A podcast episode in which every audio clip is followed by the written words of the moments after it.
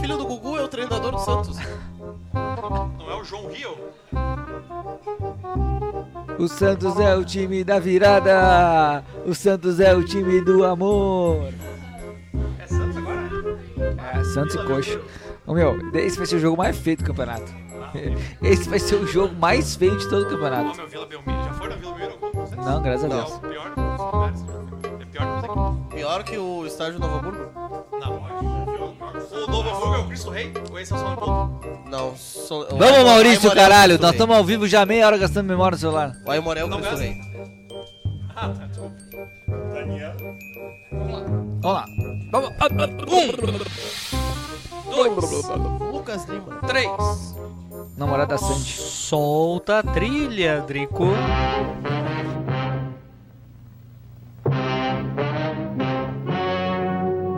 Ladies and gentlemen, the story you are about to see is true. The names have been changed to protect the innocent.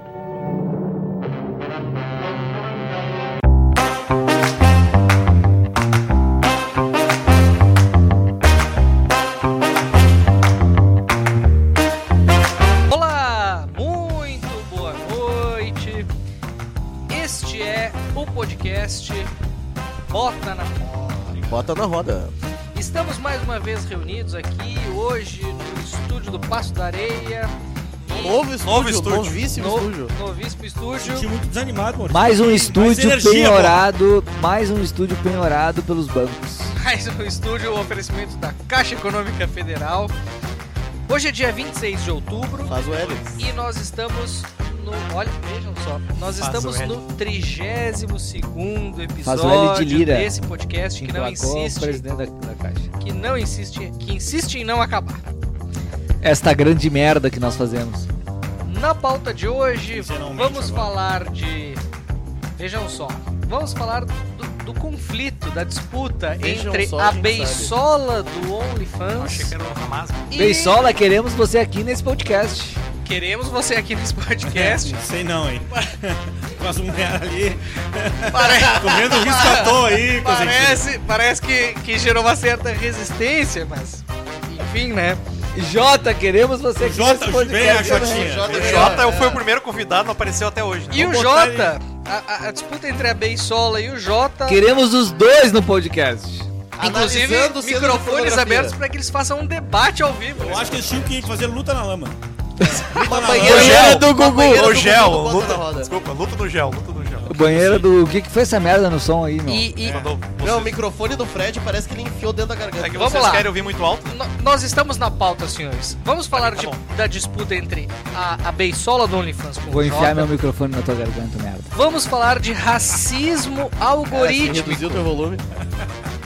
Racismo algoritmo, já, já, havíamos, ah, já, já havíamos ouvido falar de racismo estrutural e agora temos a novidade do racismo algorítmico.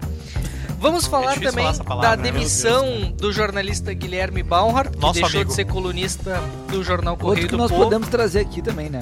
Guilherme, Ia. microfones abertos. Mas se ele descobrir com quem eu trabalho, ele não vem. É, Pode ser. E na pauta futebolística de hoje, vamos falar sobre a situação do Neymar na seleção brasileira, o desempenho do técnico Fernando Diniz, vamos falar sobre a situação do Inter, que parece que está reacendendo no Campeonato Brasileiro, Claro o que tá cheio de Grêmio, expectativas e emoções. o, o Grêmio que oscila, o, o Renato que, que, enfim, vive uma Que situação, jornalistas na vive uma situação, com- uma situação Renato fica específica ou não fica, né? que, que, que, que tá na corda bamba, digamos assim, o Santos, que hoje é um favorito para ser rebaixado.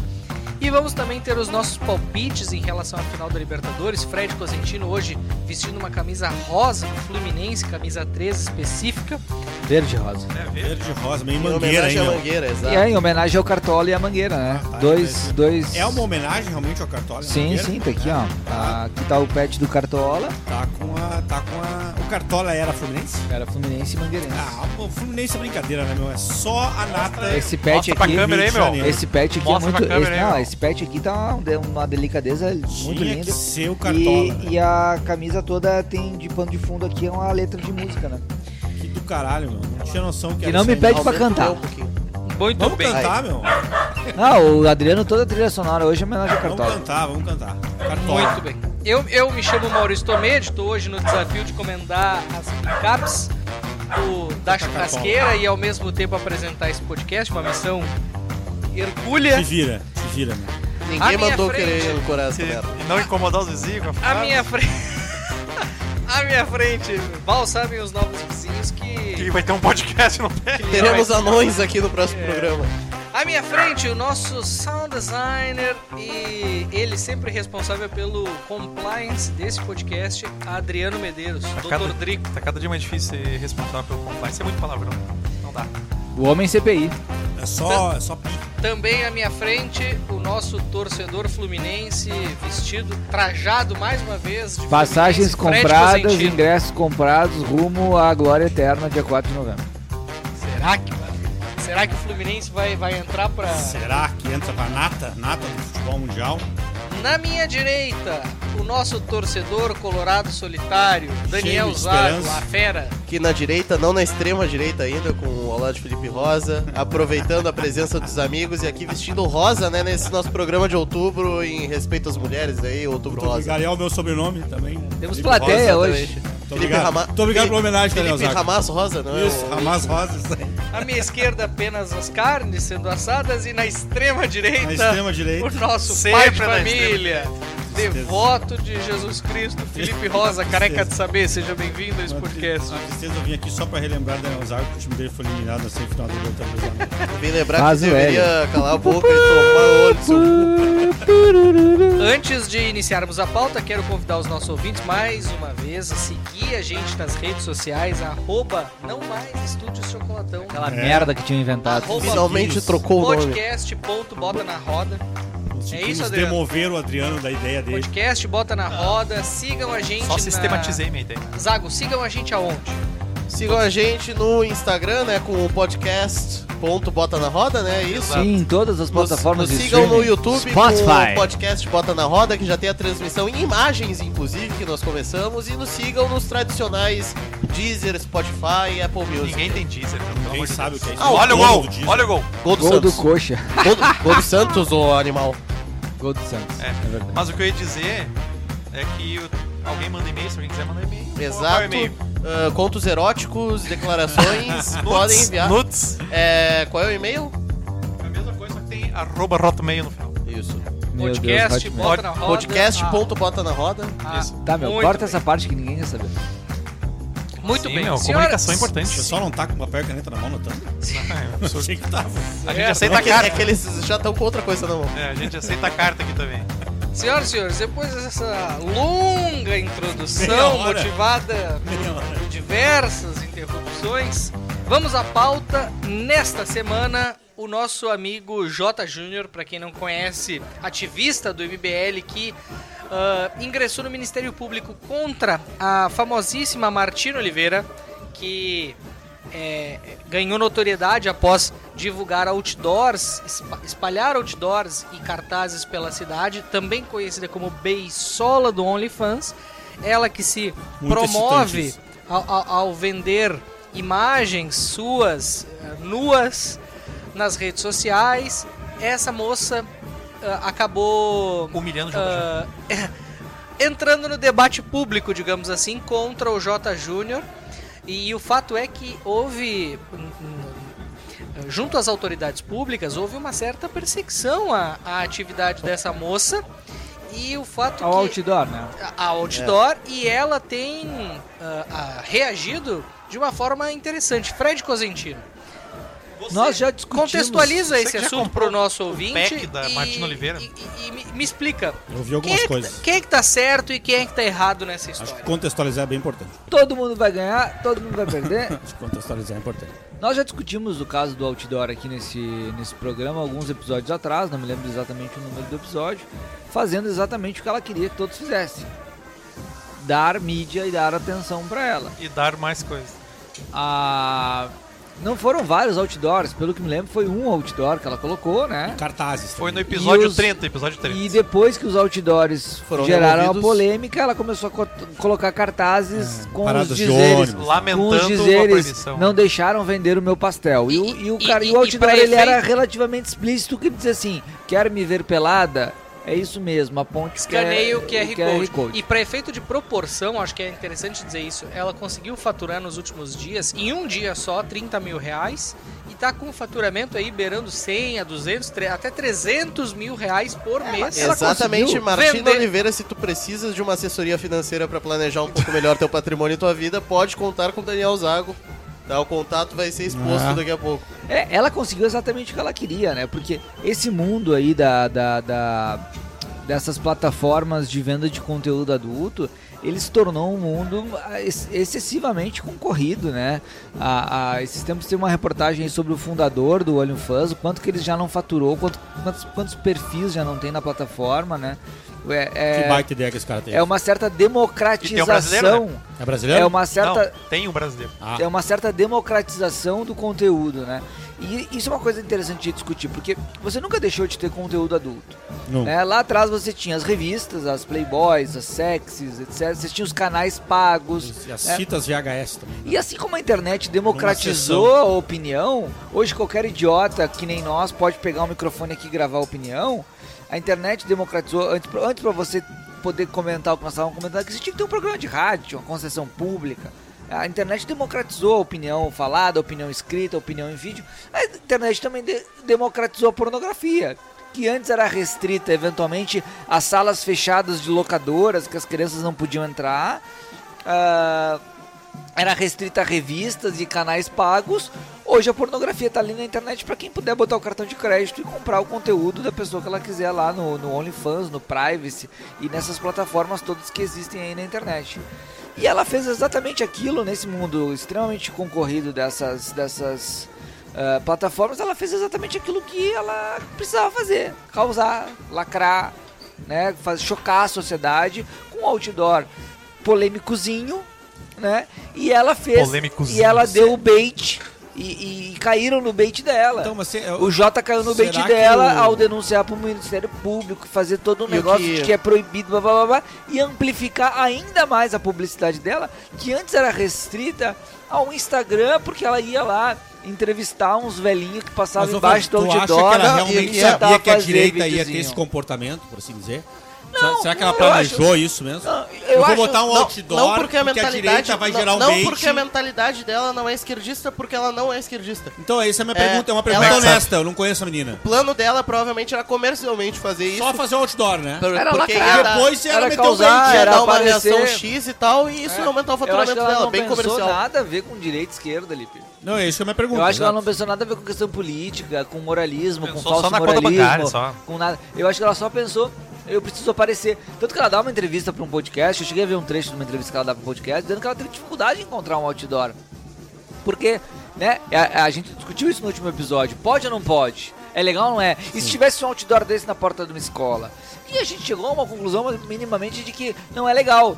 É, É, de e que ta- não é saudável, e- e digamos tanto assim, que- pra sociedade. sim. Então ela teve dificuldade de encontrar alguém que topasse fazer aquele anúncio E tanto que anterior a esse episódio que ela recebe a notificação, tava tendo uma polêmica anterior que ela tava se destacando a semana inteira, basicamente respondendo esses caras que estavam atacando ela por tais razões, ah, porque ela recebeu um troféu de faturamento do Privacy, se não me engano. Meio milhão, né? Que ela faturou meio milhão. É esse aí que é de E Brasil. Esse aí que é o chegou- brasileiro que fundou. Chegou um gordo chola esquerdista, né, por óbvio, reclamando: minha mãe é doutora Ah, esse vi. em Ah, isso eu vi, isso eu vi. engenharia Ah, esse aí se fudeu, esse se fudeu. Constrói casas da árvore desde Um 1980. mês essa menina faturou o e que um- a minha mãe fatura É, fatura ano, em tal. 10 anos. E foram assim. ver que é mentira, que era de, em dois anos. Sim. Viram isso também? Sim, exatamente. E ela foi indo dando, dando chapuletada nesses caras. Então não foi realmente algo programado pra atacar direitista ou pra atacar esquerdista. E as Foi- pessoas se sensibilizaram com a destreza dela em rebater esses argumentos, não? Sim, a melhor resposta pra, que ela deu pro cara foi dizer assim, pena que a tua mãe não virou puta, senão ela tava rica. Né? Ela, ela, ela jogou com a polêmica. Ela soube jogar com a polêmica e as pessoas caíram na polêmica e ela foi incentivando. Porque assim, vamos lá, entre nós aqui, a guria não é demais. Não. Tá longe de ser assim, ai meu. Deus, a, a, a capa de O ator, o Playboy. apelido dela é bem sola, né? Não. Normal- É por causa do cabelo, né, meu? Ah, mas é feio. E nem ator ah, tão é bem bem assim. estranhinho. Quando, quando, quando eu questionei o Zago sobre ela, quando, três meses atrás, né, Zago? Porque Sim, eu, nós, nós conduzimos as nossas investigações. é, eu e o Zago a gente investigou ela no passado. Tá. Porque ela tava com a camiseta do Inter. E eu vi que ela tava naqueles. ali nos pagodão da cidade baixa ali, num sambão. Aí eu perguntei pro Zago, Zago, tu que é jovem, já viu ela por aí? Aí o Zago disse, não, mas ela é colorada, né, de Porto Alegre. O- o- como é que ela apareceu no Twitter? Ela tava colando cartazinhos assim em folha 4 nos postes lá em São Paulo, porque ela foi embora pra São Paulo pra viver disso. Mas certamente a família dela aqui, ela deve ter pais e mães, né? Não sei onde é que ela dorme quando ela vem pra cá. Agora com 300 mil no bolso, não precisa mais pensar nisso. É, Eu acho que ela, ela fica num bate e volta, mas eu acho que ela mora aqui ainda. É, e daí quando ela veio pra cá, eu acho que ela quis polemizar e Ah. inventou essa porra de ser outdoor aí. Mas lá em São Paulo, ela já tá fazendo isso faz três meses. Mas menor, né? Mas eu acho que a discussão legal é, é a discussão um pouco desse neomoralismo, né, de, de, de, de, proibir. Ridículo. Ah, vamos lá, a, a rede social, a internet, ela amplificou vários comportamentos que já existiam na sociedade. Mas eu não sei se, se a expressão correta seria proibir. Porque proibir é, é- é, digamos assim, é a solução ou o problema. A questão é, a, a sociedade está pronta e, e vai lidar bem e é bom que a gente veja uma, entre aspas, proliferação de cartazes de putaria espalhados pela cidade. Mas é que essa premissa é falsa. Foi o que eu disse no episódio passado. Essa premissa é falsa, isso não vai acontecer, não vai haver proliferação nenhuma, como nunca houve.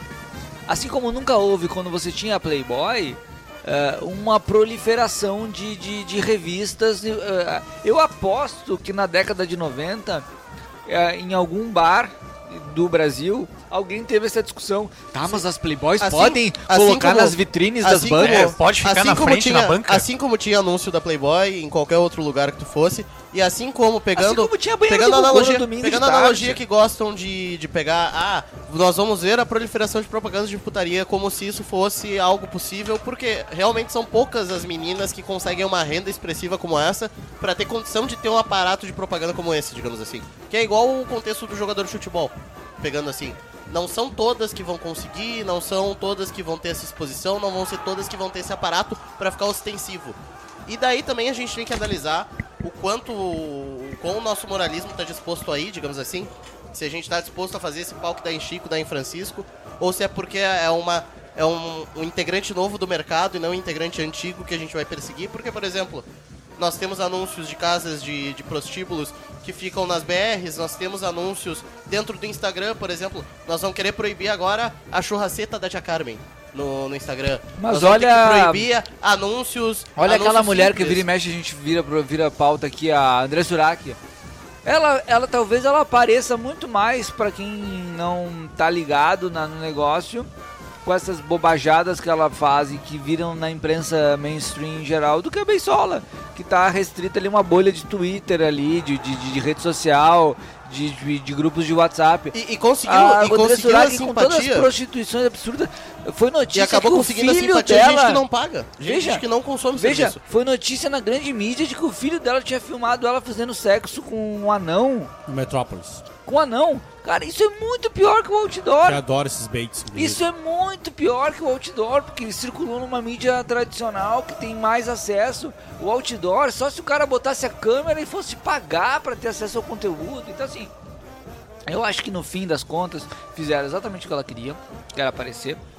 Ah, amplificaram muito mais o problema, porque eu não vou negar que essa pergunta hipotética, ah, vamos sair por aí então espalhando outdoor de prostituição. Não, acho que não, acho que não é essa sociedade que nós queremos. E, e eu tenho uma pergunta até pra fazer pra pra vocês aqui dentro da mesa.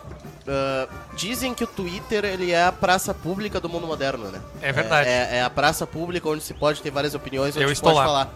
Ah, nesse sentido, dá pra dizer que o Jota apanhou de uma puta em praça pública? Sim. Apanhou. O Twitter apanhou. Na cara. Cara, eu, eu só tenho uma coisa que eu Jota, discorde de queremos vocês. você aqui. Só tem uma coisa que eu acho que eu discordo de vocês. Não sei se é bem discordante o termo. É, é, cara, é bem verdade que na banheira do Gugu a gente tinha uma coisa bastante escrachada. E não era só a banheira, né? A gente também tinha a prova da, da gata molhada, no meio da tarde, que aí... O Adriano lembra bem. Banheira, Essa banheira. que era boa, não era banheira, era a Cara, prova da o gata sushi- molhada. sushi do menino- Faustão, A sushi do gente Faustão. menino, com, quem tem em cima de 30 anos de idade, a gente menino, a gente esperava o domingo. Era uma expectativa pelo domingo. Uma expectativa por dois. Pelo sábado à meia-noite no Cine Privé da Band e pelo domingo no Gugu. E o problema do Gugu é que as tias vinham visitar no domingo à tarde, né? Então esse é um problema na tua Tu vida. não podia deixar a mão dentro da calça. Não dava pra te ficar isolado, quieto no teu canto, que tinha tia que vinha tomar café no meio da tua casa, no meio da E eram, tarde. e eram poucas TVs por domicílio, né, Lipe? Não tinha E como tu não tinha muito. quarto. Então a- a- havia uma limitação, se é que vocês me entendem. Mas o ponto principal é, ao meu ver, tá? É, era tudo, era- ainda que houvesse ah, uma, ah, ah, uma sexualização exacerbada, ah, o pinto do meu pai fugiu com a galinha da vizinha, Baita cara, as som, letras, baita som. Chan, era Baita som, as baita som. Sheilas, tudo, era tudo sexualizado, as, as menininhas dançavam de shortinho, sexualizando tal. A Xuxa era. É, a Xuxa também tinha tudo. Ainda que, aí, mas tinha um certo lado lúdico. O que eu me incomodo com o mundo de hoje é que a coisa tá muito escrachada. Tu não acha lúdico não me deixaram vender o pastel? Vem aqui Nada pra ver lúdico, o meu. Extremamente escrachada, a menina cheia de tatuagem, um negócio absolutamente Ah, escrachado. é tatuagem, que é coisa de marginal. Não- aí a não- gente não concorda, tem- é isso? não Cabeludo, tem- tatuagem. É coisa de marginal mesmo. Não tem nada de. Cara, não tem nada sequer. sequer fantasiando um pouco por trás do negócio. né? Eu me- o que me incomoda um pouco no mundo de hoje é que, para além da facilitação que a internet te, te propicia para sexualização precoce, que é, cara, extremamente maior, nos anos, nos anos 90, para eu assistir alguma coisa ah, extremamente hardcore, Tu tinha que ir na locadora e o cara eu deixar tinha que ter uma locar um autorização do meu pai e da minha mãe. E mesmo assim, o hardcore era o quê? Dois caras com uma mulher? O Alexandre mulheres, Frota cara, comendo a Rita Cadillac. não, é, Eu acho que a diferença Mas tá em Hoje, cara, pedofilia na precisava- internet, se a- uma menina de 10 anos, um menino de 10 anos, 9 anos, a depender de como a coisa anda, tem O acesso, acesso- pedofilia o hardcore acesso na é fácil. É, mas, hein. Felipe, A pornografia Eu não acho é que É é um pedofilia. problema da sociedade. Que eu não tô dizendo que a gente tem que proibir e regular, tá? Calma eu, lá. Eu acho que a Não é diferença que eu tô- nesse caso tá Tu no falou fato assim. pedofilia, tu quis dizer pornografia. Pode ser pedofilia também, meu. Tu encontra pedofilia na internet com relativa facilidade. Ah, não. Não, não, não, não. Não é a coisa Pedofilia não é. Ah, acho que hoje, hoje, hoje a polícia tá bem. Tá bem em Não é a coisa disso, mais cara. complicada do mundo, não. Se você quer, cara. Entende? Você Mas, quer. mas aí, eu é acho que a deep- gente tá mas aí eu só, acho só um segundo, Fred. de deep web e tal. for- não é pra é. qualquer um É, mas eu acho que Se a- fosse a- fácil a- assim, pastor não, Não precisava precisa ir pra pedofilia, mas pode pra pornografia hardcore também. Não, tudo bem. De fato, a internet amplifica esse tipo Se de vocês coisa. não querem não isso, tenho ninguém dúvida. escutou que Não dá pra comparar a locadora É, com a internet. quando A internet amplifica tudo. A sexualização dos anos 90 Claro. com o atual, parece que era tudo tão lúdico. Mas eu acho que o problema, é, o problema só não é a questão, o problema não é nesse caso da Beisola, até para não fugir desse assunto. O problema não é que é, a, a gente tinha isso na televisão e tudo mais de uma forma lúdica. O problema dessa história, e aí na comparação com a internet, é que quando a gente sabe que, e não é de hoje, faz 20 anos que é assim, com a internet a gente sabe que as crianças, se quiserem, vão lá, buscam, falam com estranhos, recebem materiais, eventualmente até situações de crime, Sim. de, de, de Sim, o pedofilia. nível de cuidado dos pais hoje tem que ser muito maior. muito era maior. antigamente. O problema Não tem a menor é dúvida que disso. nesse caso tu não tem sequer como fugir. Porque tu O tá. outdoor tá na tua cara. O outdoor tá na tua cara. Ah, Maurício, mas é que Mas se nesse tu caso passa é no meio Lavo bobo. Bilac, tu também não tem Mas como é que fugir. nesse caso é meio bobo, porque, cara, foi um outdoor em uma avenida. e, Não cara, é verdade, porque eu vi esse, é, é, esses um cartazes só. espalhados. Não, O os do pastel cartazes foi do depois. pastel foram vários, Mas mas, foi aí, cara, depois. o cartaz só dizia, não deixaram vender meu pastel. Ele não era ostensivo que nem o outdoor que dizia, vem me ver pelada. Cara, foi um outdoor numa avenida de Porto Alegre, que, cara, vamos lá. Tu passa por um monte de merda em um monte de lugar. tu Tu, pega na 116, Assis tá um monte de outdoor de, de, de sites, de, de acompanhantes, de prostituição, etc. De, Então, assim, de venda de é, bruxaria é, é, também. Pegaram um pouco ali no, no, no, no, no- no pé, um pouco do moralismo. Ah, meu Deus, esse tipo de outdoor não dá. Cruzou a linha, né? O outdoor da, da, da, da casa de Novo Hamburgo lá, que tá na, na, na, na, na BR-116, pode. Isso, muito- na Assis Brasil muito não pode. melhor, muito Como se melhor. as crianças andassem de carro pela janela olhando os outdoors e perguntando, papai, o que, que é isso aqui? Ah, Não é bem assim. Enquanto um- na realidade tem- elas estão com o celular olhando É. o Felipe Neto falando merda, É, ou no pior dos é. casos estão olhando a minha califa dando Mas é pra que, alguém no mas é que. Zago, esse teu exemplo Então, é ruim. Ah, já desculpa, é. Desculpa, desculpa. Ruim. Sabe qual é o teu Ruim, problema, Felipe? O teu, o teu problema não é com estar é ostensivo. Vocês O teu viram? problema é com estarem se viciando mais cedo. Esse exemplo é ruim, cara. As pessoas porque estarem se viciando uma mais coisa cedo. não nós exclui a outra, E nós tá? não discordamos que tá mais acessível Uma- na o fato de a criança isso ter é acessibilidade não exclui o problema do cartaz, né? Ou do outdoor.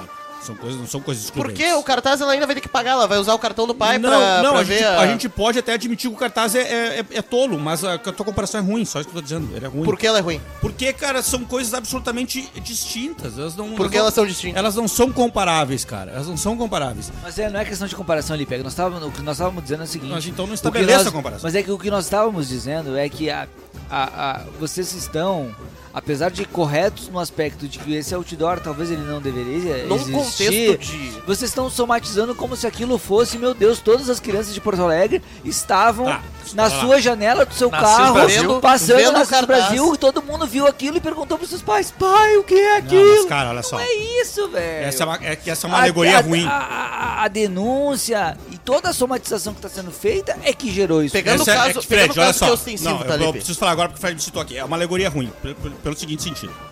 É, quando, é, quando é que deu problema com o Gugu? Quando ele O- caiu do. do, co- do- do quando deu problema do PCC. O CONAR, o CONAR é uma instituição privada. Ah, sim. O que regulamenta com faixas etárias que proíbe e. e- e- o- mas é, o- foi o CONAR que definiu as faixas etárias dos programas, Fred. Foi através do CONAR, sim. É o CONAR que define. Sim, é sim. o CONAR que define faixa etária de Eu já 12 tive- anos, já tive 14 processo anos, do 16 CONAR. anos. E, o- e é o CONAR, cara, que limita o, o que você vai passar na, na TV. Então, se você passar alguma coisa pra cima de 14 anos, não pode passar 4 da tarde. Foi uma regulação de mercado. E o que, que é curioso nisso tudo, cara? Quando é que começou, começou isso? Quando o Google passou do ponto. O Google começou com brincadeiras aqui, brincadeiras acolá. Começou a escalar o programa dele não só na questão da sexualização, mas na questão da Sim. violência. E o Faustão também meteu ele- o sushi Faustão de tarde. sushi, uma mulher pelada uma briga. E aí ele fingiu entrevistar caras do PCC. Sim. E alguém disse assim, ó, parou, cara. Parou, tá demais isso aí. Ah, o meu ponto é, é claro que as crianças não estão vendo na CIS Brasil o cartaz, né? isso é óbvio. Vocês estão certos nisso. A questão é, em algum momento, e eu não tô nem falando do caso do Jota, porque a gente sabe muito bem o que o Jota fez, tá? Eu não quero entrar nesse mérito aqui, até pra não expor o Jota. Sim, sim, sim. Mas assim, é, é, digamos que alguém efetivamente tenha se incomodado. Que não, que não tem aqui um viés político por trás da ação. Que a pessoa, porra, olhei aquela merda lá e me incomodei. É importante, cara, que em algum momento a sociedade, mesmo que de fato nenhuma criança olhe pro cara da Cis Brasil, se incomode, porque daqui a pouco isso não tá só na Cis Brasil. Isso tá na Borges de Medeiros, daqui a pouco isso tá na cidade. Eu- e é claro que eu acho até que nesse caso não ia ocorrer, tá? Eu acho que se deixasse o caso da menina lá, em termos de eficácia, era melhor deixar ele perder um tempo ali, aquele cartaz ali, e ela ia sair. E a vida seguiria. E a vida seguiria. Mas é, em algum momento, as coisas, quando escalam, a sociedade toma uma decisão, cara. A comunidade toma uma decisão de se, se contrapor, se dispor com aquilo, é, de se levantar contra aquele movimento. No caso da menina, é, é, e isso é um pouco dos efeitos das redes de hoje, né? É, há uma politização do processo todo, né? Uma sinalização das virtudes. Isso É, é, a merda. e É, é- e é a merda, É uma questão simples que não tu é é tão- a ideologicamente se pôr. É, e mais do que isso, né, Zaga? É um pouco artificial. Isso de fato me incomoda. Claro que é um pouco, é- até porque os- o Jota, né, ficou comprovado que ele seguia a página. É, não é o, o ponto não é assim, não, não veio efetivamente do incômodo, do incômodo da comunidade. Veio de uma politização do processo. É, um tanto quanto artificial. E aí, e tudo é um tanto quanto artificial. Nesse processo todo. O que a menina também tá fazendo é um tanto quanto artificial, tudo ali tá artificializado. Daí, então, eu- você se sente um pouco meio idiota debatendo isso, né? Agora, que eu não acho razoável, que eu, que eu acho que a comunidade de fato deva se levantar contra esse tipo de coisa na cidade, acho. tá? Acho que é importante. Ah, mas com a estratégia mais correta. Acho que a estratégia de fato não é boa. Eu acho que é muito É, mais levantar isso a estratégia, Twitter. do, a estratégia do tio que viu lá o pênis de borracha sendo exposto no sex shop e foi e indagou os donos, Me parece que esse tio tava mais puto de verdade, né? Mas indagou os donos, não fez, não foi até o Ministério Público pra tomar uma atitude. Claro, porque resolveu dentro da comunidade. É mais orgânico a indignação dele. A indignação dele é mais orgânica, a gente sabe disso. E, ao- e o fato de ser mais orgânica dá mais realidade, dá mais verdade pro processo. E tende a ser solucionado no, no âmbito da comunidade, que é importante. Quais instituições de Estado, se tiverem que intervir ou não, é uma outra discussão. É, eu, eu, eu vejo um mérito na, na ação. Agora, a forma como ela se desenhou, os resultados dela, Isso aí que parece que é uma merda, tudo é uma bosta, né? É, eu não tenho muita dúvida que é uma bosta. Não, não discordo. Eu- a minha discordância maior é que é, não dá pra comparar coisas do passado com essa de agora. Me parece que as coisas se perderam em certa medida. É, Senhores. que, a, que a comunidade tem que se levantar me parece que é razoável. Já que a gente tá falando do Jota, nosso amigo Negrão, vamos falar sobre Arroba o... Sigo Negro. Arroba Exato. Sigo Negro. Que não o vem, aí, o que não vem esse Já, já podcast recebeu mesmo. inúmeros convites É pra mesmo. participar desse programa. A Nós- Jota tá nós- famoso demais, né, Nós cara? vamos ter que fazer algum convênio com o MBL pra ele aparecer. É, Jovem Pan. Agora só Mas o vocês pagando. O é isso? Isso vai dar um Vamos pi enorme. É aquela parte que fica muda no programa. Vamos lá. Racismo Cadê ao... o DJ aqui? Ve- vejam só, racismo algorítmico. Uma deputada do Rio de Janeiro denunciou a, a- a sua imagem que foi gerada por inteligência artificial, na qual ela estava carregando uma arma em meio a uma favela. Ela classificou isso de racismo algorítmico. Vejam só, o nome dela é Renata Souza. Ela é filiada a qual partido? PSOL. senhores? Ao PSOL. Surpreendente. E ela acabou publicando nas redes sociais nessa semana uma, uma imagem que foi gerada por inteligência artificial, na qual a. a, a, a- a- a- a- como é que eu posso dizer assim? A, a projeção da imagem que que, ela imaginou. Que é a trend de, de fazer o personagem da Disney. que Tá Isso. na modinha faz duas semanas. Inferno isso aí, inclusive. Exatamente. Não, merda. Ela pediu para que a inteligência artificial criasse uma imagem dela própria Isso. a partir das seguintes referências: uma mulher negra, de cabelo afro, com roupas de estampa africana e em um cenário de favela. Criou a Regina Casé. E a, e a mulher, uma foto da Regina Casé. e a mulher que a inteligência artificial criou foi uma mulher negra com um paletó ah, laranja ou Pois vermelho, é, essa roupa de origem africana aí também me, De- me questionando. de cabelo black power Só que nessa imagem, que a- tem um fundo de, de favela por trás, essa mulher negra aparece carregando uma arma. E aí essa deputada do PSOL classificou, expôs essa situação na internet e classificou o episódio como racismo algorítmico. Daniel Zago. Puta, logo eu. Logo deixa racista. deixa a gente ter um. Você que é racista. Pra eu me enforcar depois, então.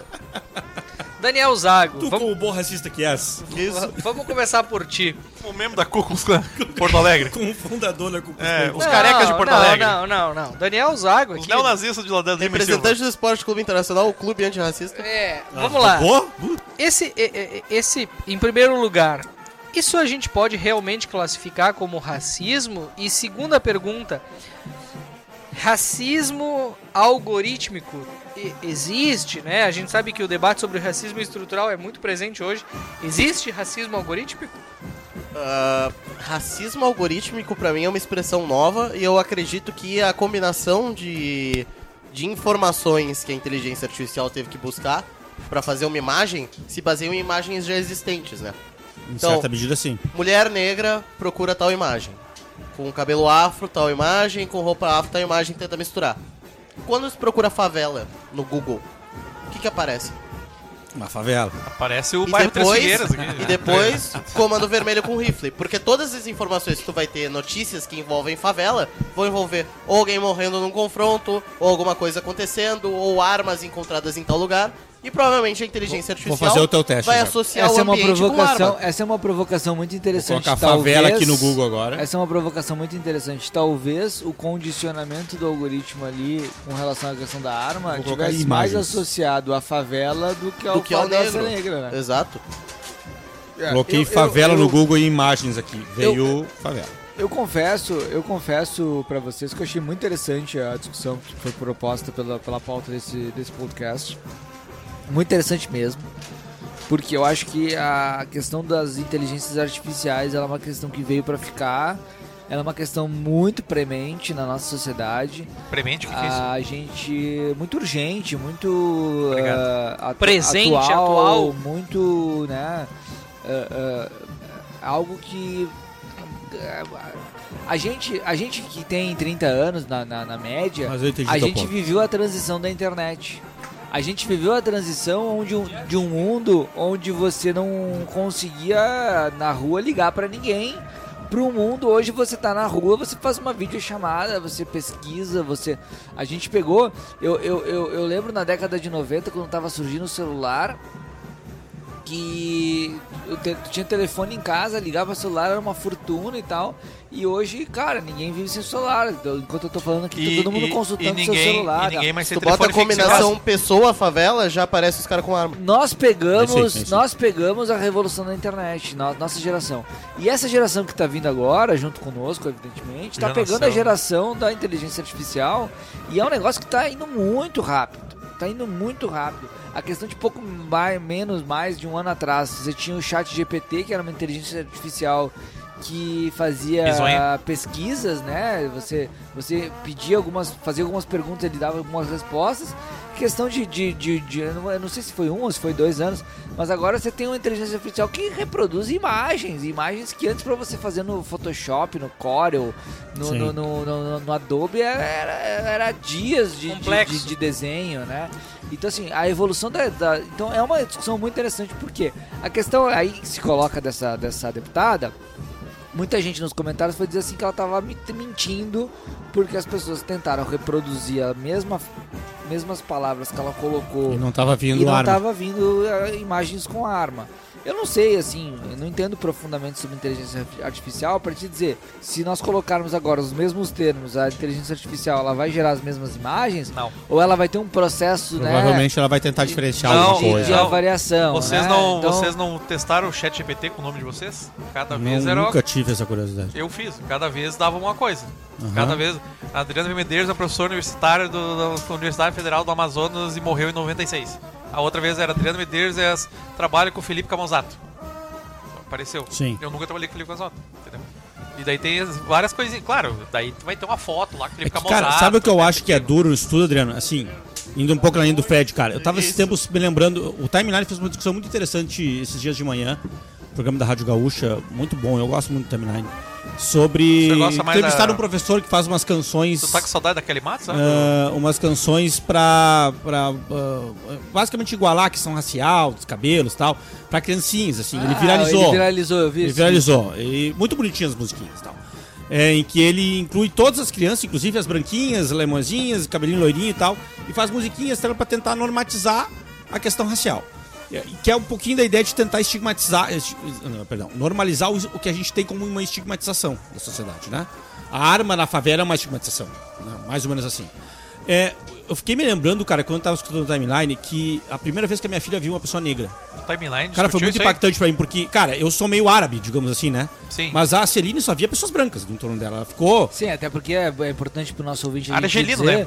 Porto Alegre é uma cidade cuja a, a população branca representa 90%. bastante. Diferente do Rio, é, por Que é exemplo, mais- que é meio a meio. É, Diferente da média brasileira. Se tu O vai Rio pro Grande- norte também, que você pega muito mais pardo, muito né? mais. É. O Rio Grande do Sul, e especialmente Porto Alegre, 80, 90% da população. Colonização aqui é italiana e alemã, enfim, é- cara, só. Ela foi ver a primeira pessoa negra, sei lá, com 9, 10 meses de idade. Ou perto de um ano, talvez até. Que era uma, uma família amiga da, da, da, da minha sogra, muito queridos por todos nós, assim, pra- pra- pra- é da nossa comunidade lá em Santa Maria. E ela foi, e ela viu a primeira vez e ela fez assim. Ela, fez- ela regalou os olhos. Sim, é o diferente. E é, é, cara, exatamente. Ela foi uma coisa assim, tem uma pessoa que se mexe que não é branca. Ela nitidamente diferenciou. Porque como é que você vai tirar uma criança de 10 meses que ela não pode diferenciar, né? Isso não existe. Ela diferenciou e, obviamente, rapidamente ela já se habituou e tudo mais, Sim, né? a criança ela não vem com preconceito. A criança né? não tem preconceito algum, ela só achou aquilo diferente e na hora já abraçou e seguiu a vida. Sim. Mas ela fez um ela regalou os olhos. É, o ponto principal é que envolve um pouquinho do estigma, né? A, a nossa sociedade, cara, ela é baseada em diferenças sociais, raciais, de Nós cor. tendemos a nos agrupar com geralmente quem Diferenciar é da natureza humana, a gente diferencia pra tudo, inclusive. É, o, o que me parece que a principal discussão é até que ponto a gente- o diferenciar estigmatiza o processo ou não. É, eu fiquei pensando assim, eu não sei como é que se dá o processo de construção da inteligência artificial. Em que momento que a estigmatização Cara, por trás da construção da IA surge? Ela suga Porque todos os se- dados disponíveis. Se, ela, se é isso. surge, a gente até pode pensar em alguma coisa, se a gente concorda com o racismo estrutural, de que há um racismo. Como é que é o nome? Qual é o termo que você usou? Algorítmico. Racismo algoritmical. Não, algoritmo. É, a gente até poderia pensar, né? Porque dado que o algoritmo vai reproduzir os estigmas e preconceitos da sociedade, ele também vai reproduzir os preconceitos da sociedade. Aí, essa discussão, aí que tá. É, é até acrescentar, Felipe. O, vocês lembram, dois, três anos atrás, quando começaram a colocar câmeras com reconhecimento facial na rua? Sim. O que acontece? A, e daí a polícia começou a usar. Eu não me lembro se foi em aeroporto, rodoviária, algum local público que tinha muita circulação. E daí a câmera. É, como é que eu te dizer? Ela dizia que pessoas negras ou pessoas com certas características eram suspeitas que a polícia deveria analisar que estava passando naquele lugar. inclu- eu acho que até tem um projeto do Matheus Gomes, né? Como lá na, na Câmara não se arquiva nada, justamente pra isso, pra não, pra polícia não poder, quer dizer, não é polícia, né? A Guarda Municipal de Porto Alegre não poder utilizar a inteligência artificial pra identificar pessoas, sei lá que cometem crime. Dado o estigma. Isso, porque a máquina, ela aprende exatamente os preconceitos de quem programa. Perfeito. Entendeu? E daí, se eu não me engano, tem em algum país também tiveram que reprogramar, entre aspas, pra não pra, pra ela não ficar apontando que o negro era um suspeito, que o negro poderia ser um ladrão naquela rua. E, eu acho que isso é uma discussão legal, porque eu, eu, eu não sou muito da, da- Eu não gosto muito da, da discussão do racismo estrutural, porque eu acho que ela desculpabiliza o culpado. né? Ah, não, então o racismo é estrutural, então o filho da puta do, do racista ali, ele na verdade ele faz parte de um processo. Não. Eu acho que, por mais que a gente tenha um. Eu acho que a gente tem sim um problema na nossa sociedade de racismo, mas eu não gosto de falar em racismo estrutural porque eu acho que você tira a responsabilidade individual dos racistas. Sim, como se o cara fosse condicionado a ser racista. É, tipo assim, ah, pois é, eu sou racista, né? Mas é que o racismo ele é estrutural na nossa. Não, velho, você é um racista filho da puta, vai tomar no seu cu. Quando é racismo mesmo. né? Cadeia pra você, entendeu? É que o problema é que às vezes as coisas se confundem na frente. E aí, e aí nesse caso aí, eu acho que é um caso interessante, Essa é porque praga. acho que tem dois, dois, dois, duas, duas discussões legais aí a, a, pra gente adicionar. Primeiro assim, por que, que a arma significa algo negativo?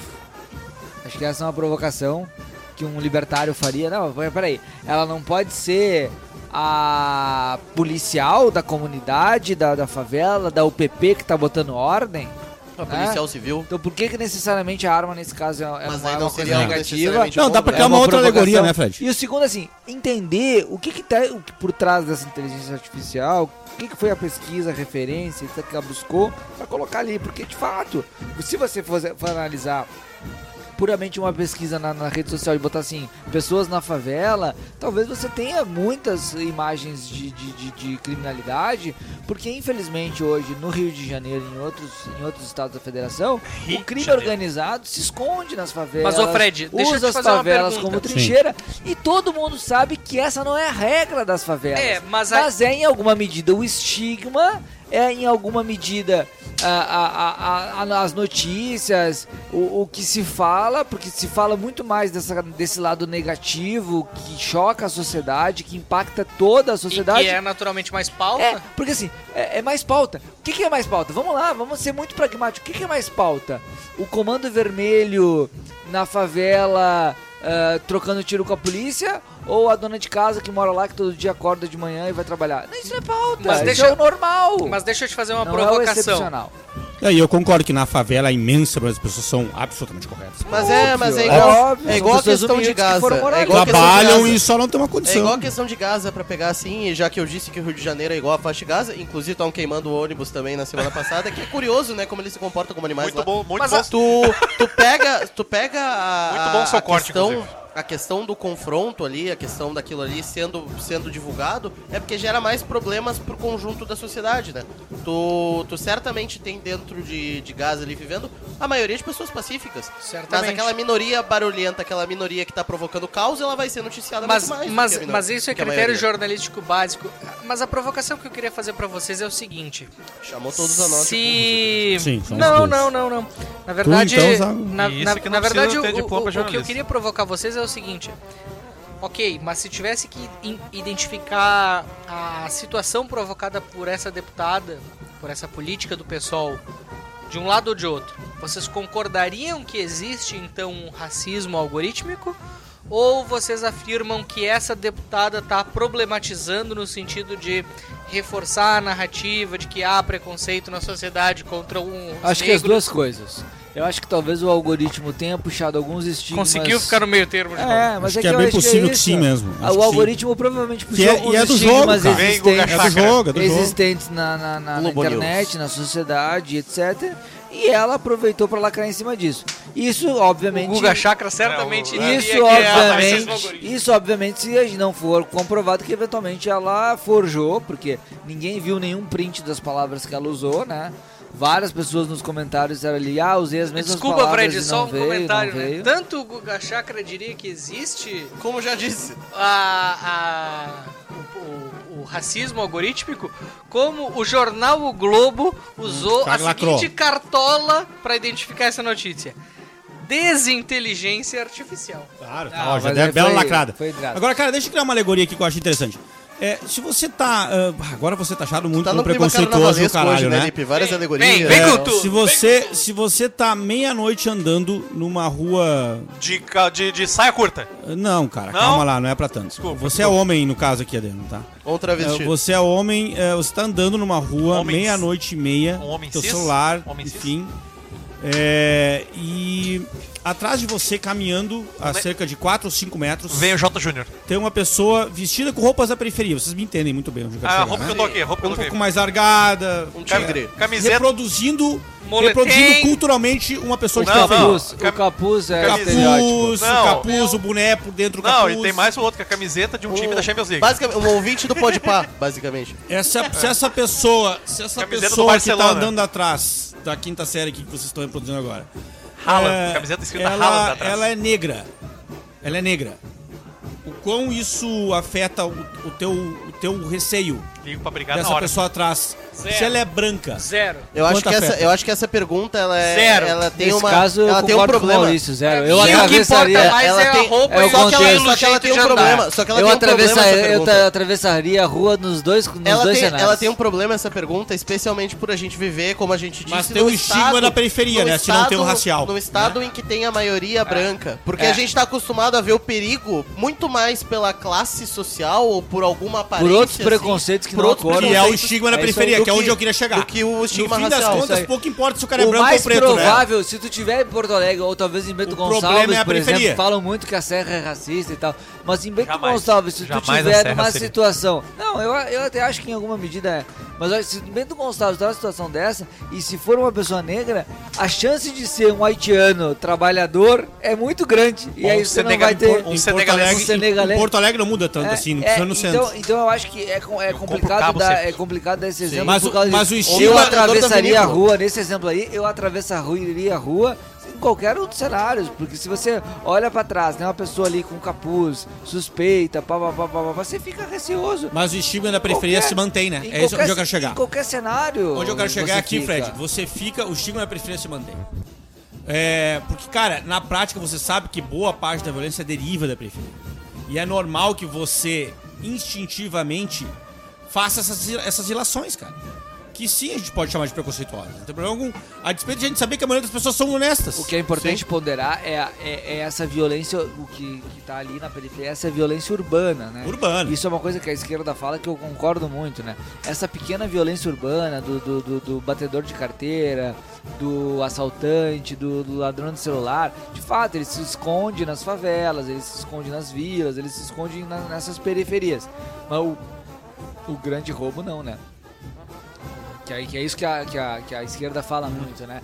Ah, vocês estão preocupados, aí, esse- é, mas e os cartolas, os, os grandes operadores do roubo nesse país que estão aí na- nas suas mansões no Lago Sul de Tá, a Brasília é o e roubo, tal, o roubo financeiro, por assim dizer, né? Não, eu digo assim, a, Não grande, violento. a grande corrupção, os crimes, A De, corrupção. ca- os crimes de colarinho Sim, branco. que é o roubo, o roubo É, financeiro. Mas é, mas é que eu acho, eu acho Que não muito vem bonita, eu acho de muito bonita essa iniciativa de pensar que não, o grande traficante ele tá morando no Lago Sul, mas às vezes o grande traficante tá realmente morando na vila porque a vida é mais confortável, ele é o rei de um estado paralelo que ele montou, então ali é mais fácil.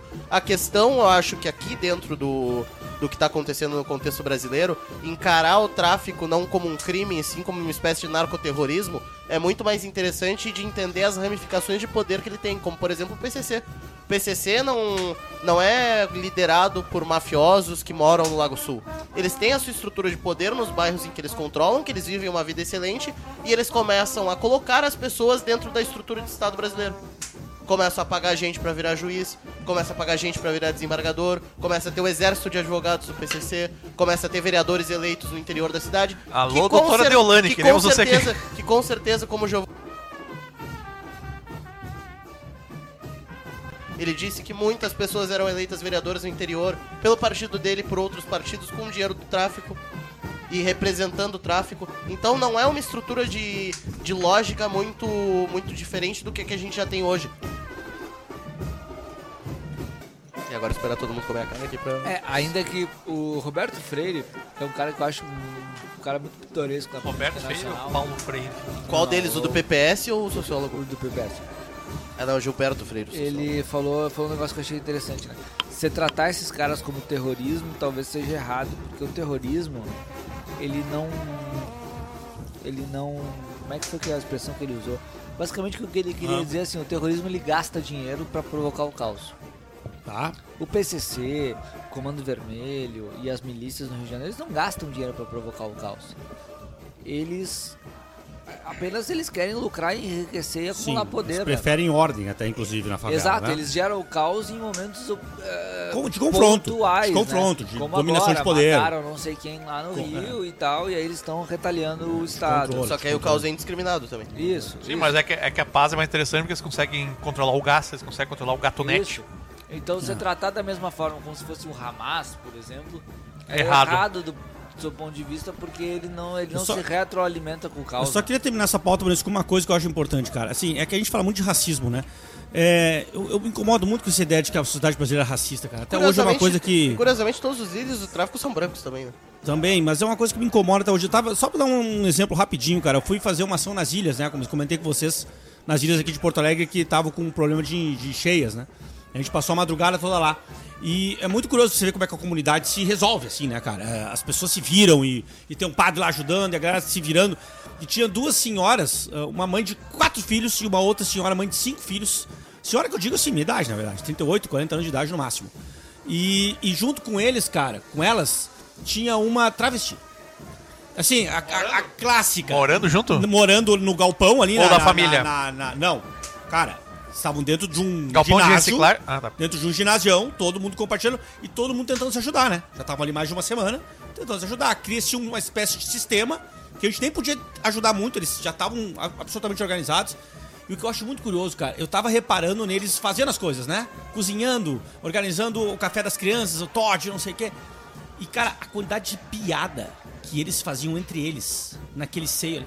Piadas que hoje, se a gente leva pro mundo do Twitter, se a gente traz daquela comunidade É pra crime. lá... É crime, cara. É cancelamento. Todo é mundo cara- com a- todo mundo com a- ação do e a Ministério menininha- Público. E a menina que a gente... Ela, ela sim, se divertiu pra caramba. mas a sociedade ainda tem preser- preservado o humor, né?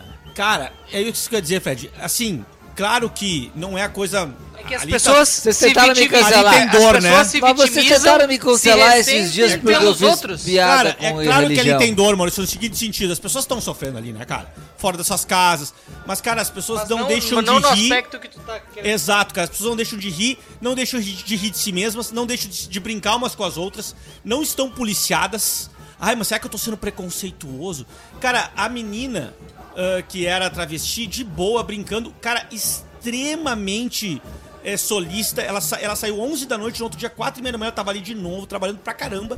Mas assim, passou uma- por, uma- por um, por um amigo nosso que tava lá ajudando e disse: Hum, não é toda hora que a gente vê um assim. E riu, e brincou assim. E a gente riu e tal. Ah, assim, tirando onda mesmo. Todo mundo tirando onda com ela e ela de volta. E, cara, num clima leve, mesmo no meio de uma coisa dura, que é, que é o momento de cheia, de tragédia e tal. Mas é que. uh, o- Essa o- coisa o- de preconceito racial, eu não sei, cara. A que a gente, gente parece vê- uma discussão um pouco o pequeno que- burguesa, o que a sabe? gente, mas é óbvio, o que a, o que a gente vê hoje em dia, mas o que a gente vê hoje em dia, na gente verdade, aqui- são várias pessoas, jo- na, na grande maioria das vezes, jovens que se acham os grandes resolvedores dos problemas É. do mundo Eu sei como te defender. e Cara, que querem, m- ah, parece que não são capazes de arrumar a própria cama, mas querem resolver todos E os se problemas você do botar mundo. aquela travesti no meio Mas dessa sociedade se do diz, a defender ela, inteira, né? se você colocar aquela a travesti no história meio... do mundo do jovem é isso aí. Só é. que o de a hoje- diferença é que hoje tem internet. Não, é, A diferença é que hoje tem eu internet. não sei se é só isso, porque na geração dos nossos pais. Tem o wokeismo também. A, a, a geração dos nossos pais era uma geração que aos 18 anos, na média, 20 anos, era uma geração que Depende saía onde de vo- casa, onde você mora. se sustentava mais ou menos. Não, depende de um onde você pouco mora. mais, um pouco menos. É, era uma geração que saía de casa, que se sustentava, que, que, que tinha condições. Maurício, e eu, eu acho que é um contexto interior, social. mora. No interior, no estado rural. Isso. Não, Se você for pra grande rural. metrópole, Não. se você for pra grande metrópole, essa geração aí era a geração hippie dos anos 60 e 70. A vida sempre foi uma merda e todo mundo reclamava sempre nos grandes lugares. Não é bem assim. a geração hippie dos anos problema é que a 60 gente dos anos vive aqui- 70. vive ia pra noite, rural. fumava maconha, bebia Não é bem assim. festa. Que a, Claro. maior, que a maior cidade é Porto Alegre, ainda é uma cidade do interior que as pessoas trabalham das 8h30 até as 9 não porque elas têm que fazer alguma coisa das 8h30 até as 6 mas sim porque a repartição Não é bem funciona assim. e porque no campo funciona assim. Não é bem mentalidade assim. rural. Não é bem assim, Zago. O, a, a- a geração dos nossos pais, e aí vocês podem pegar. Tem, tem, tem- uma certa flexibilidade de décadas. Que 10 anos a que- mais ou que 10 anos a fizeram- menos. que Fizeram um estado de merda. Mas é uma geração que, quando tinha 20 anos, estava fora de casa, trabalhando, se sustentando. E diferente da geração de hoje, que é uma geração que sai de casa depois dos 30 anos, e aí eu não tô querendo falar de uma pessoa U, A ou B. Eu tô querendo falar de uma geração que não estuda, não tem responsabilidade, não tem capacidade de enfrentar os problemas da vida e acha que tudo é um grande algodão doce. É uma geração mais educada do que a anterior, porque a anterior não tinha educação pra Cara, fazer coisas. é. A questão é, é pa- perpassa por outros valores que daí eu também não tenho a resposta pra, pra saber e, cara, o que acho- exatamente é. acontece com essa geração. Não é porque ela é menos, é porque ela é menos educada, ela é até mais educada do que a anterior. Eu não sei dizer propriamente, só, eu só quero dar uma última contribuição nisso. Eu só sinto, cara, que essa gente toda que, que, tem, que diz defender minorias, cara, na- no Twitter, ou onde, onde vocês quei- queiram, assim, geralmente no Twitter, né? É, eu sinto, cara, que na prática, na prática mesmo, se você tivesse que perguntar pra aquela menina lá onde ela se sente mais à vontade, onde ela se sente mais abraçada, a despeito de todas as piadas que são feitas com ela, das brincadeiras, é ali, cara. Porque na hora que ela precisa, a comunidade tá com ela, bicho. Tem uma A galera, a galera se preocupa. Essa turminha que diz defender Lipe. todo mundo no Twitter, meu. tem, tem Essa uma- turminha é a primeira que na hora que o bicho Lipe, pega mesmo, no- quer de abrigar, Mas quer isso, de ajudar, isso tá quer de invertendo. abrir um galpão isso, cozinhar. Mas é que Cara, isso, não inclusive, isso inclusive tá vai. Sabe por que eu tô invertendo. dizendo isso? Desculpa, Zago. Uma porrada de colega meu de trabalho, servidor, ah, muito, que mora muito bem na hora de ir pra porra da ilha pra ajudar. Não ajuda. Não, não, não, não, não, não, não, não, não, não. Não consigo. Mas eu acho que isso aí, Mas Lipe, olha- todo mundo tem Mas concordância isso é, uma, aqui. isso é uma coisa muito Ninguém interessante, discorda dessa Lipe. turma lacronilda. Não, ninguém tá dizendo que vocês Porque, discordam. porque essa tendência do- da turma lacradora também ela tá se invertendo até nas próprias redes sociais, quando tu vê cada vez mais gente compartilhando um- uma tirazinha, uma piada que, ainda, que, que circulou ano passado e tal, ressurgindo cada vez mais, que é... Desde que... A minha vida melhorou muito desde que eu abri mão dos meus amigos ah, progressistas esquerdistas que ficavam reclamando da vida o dia inteiro e comecei a andar com os meus amigos heterotops que faziam um crime de ódio a cada cinco segundos É isso aí. sabe? Tu se sente muito mais incluído, digamos assim, a Eu vida te- é muito eu te mais respeito, leve. não sou preconceituoso com você, mas quando você precisa mesmo, eu não tô lá. Exato. É isso. Muito bem.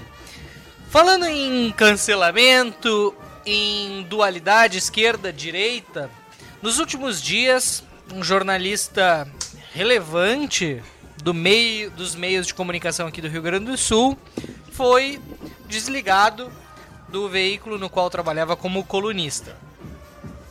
Guilherme Baumhart anunciou recentemente que estava deixando a função de colunista do Correio do Povo, embora seguisse na função de ah, gerente da rádio Guaíba.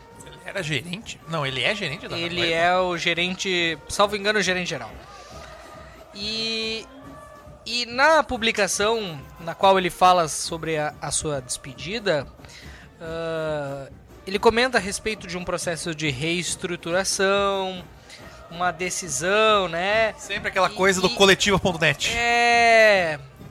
E, e assim, não é a primeira. Não, não, não é o primeiro jornalista com um posicionamento mais à direita. E também, muito provavelmente, não será o último. Antes dele, Milton Cardoso, quem mais, Fred? Júlio Ribeiro.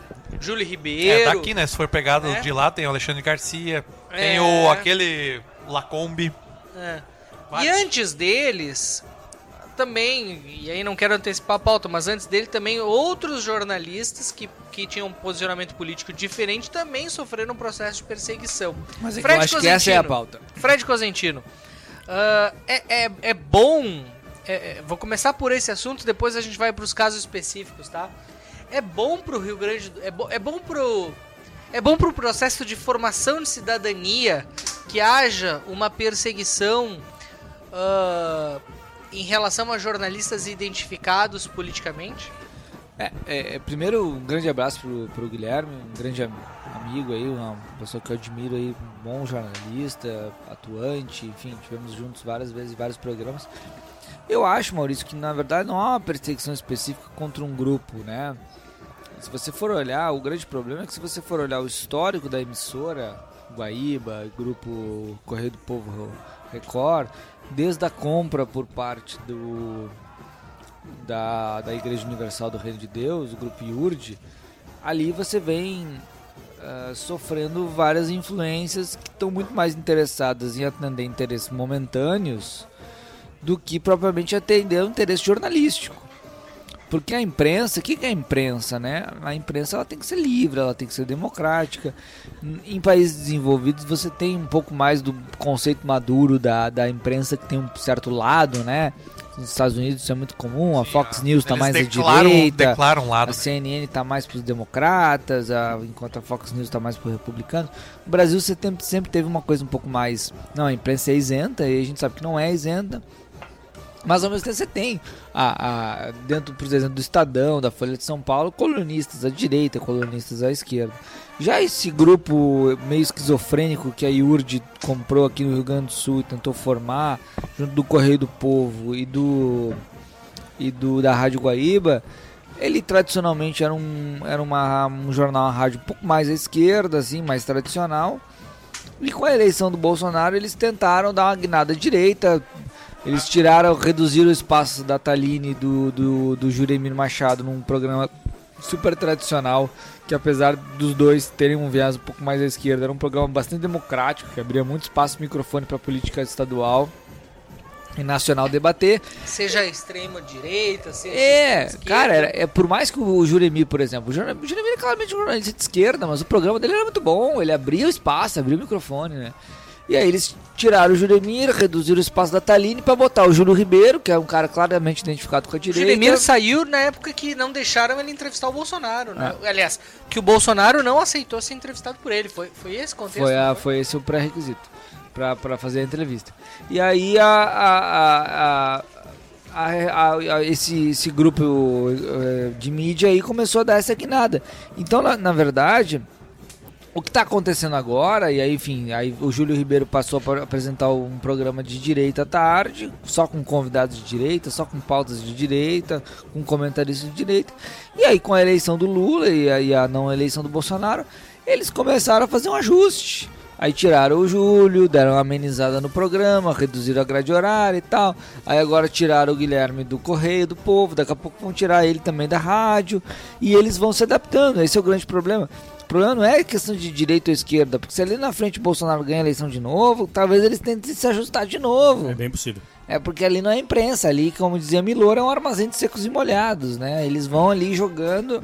É, não que É bem possível mesmo. não que outra parte da imprensa, por exemplo a Glo- Globo News, também não faça um papel muitas vezes de governismo, né? É, A, a questão é que ali fica um negócio um pouco mais. Eu acho que o problema ali, Fred, foi que. Cara, eu recomendo muito que vocês assistam. Eu gosto muito do Nando Gross, né? Já comentei, acho que aqui no podcast. Eu acho o Nando. Pois é, tu vai contar a história mais antiga ainda, né? É, o Nando ele foi como. Ele, ele saiu como diretor-geral, eu acho que editor-chefe, enfim. Da, saiu da Gaúcha pra assumir essa, essa, essa Eu função na, Nando, na Guaíba. o Nando e o, e o Guilherme ocupa- ocupam, ocuparam a mesma O mesma posição. posição, pode ser, né? E, e ele, Só ele que comenta que o Lula tava no ar, assim, assim, no ar não, ele tava na suíte esperando pra entrar no ar no programa do Juremir, tudo certo. Isso a Globo News não tem, né, cara? Nem a Gaúcha tem. Se fala muito isso. O cara veio, bateu o telefone na editoria dele, onde ele tava, e disse assim, ordem de cima da direção, cara.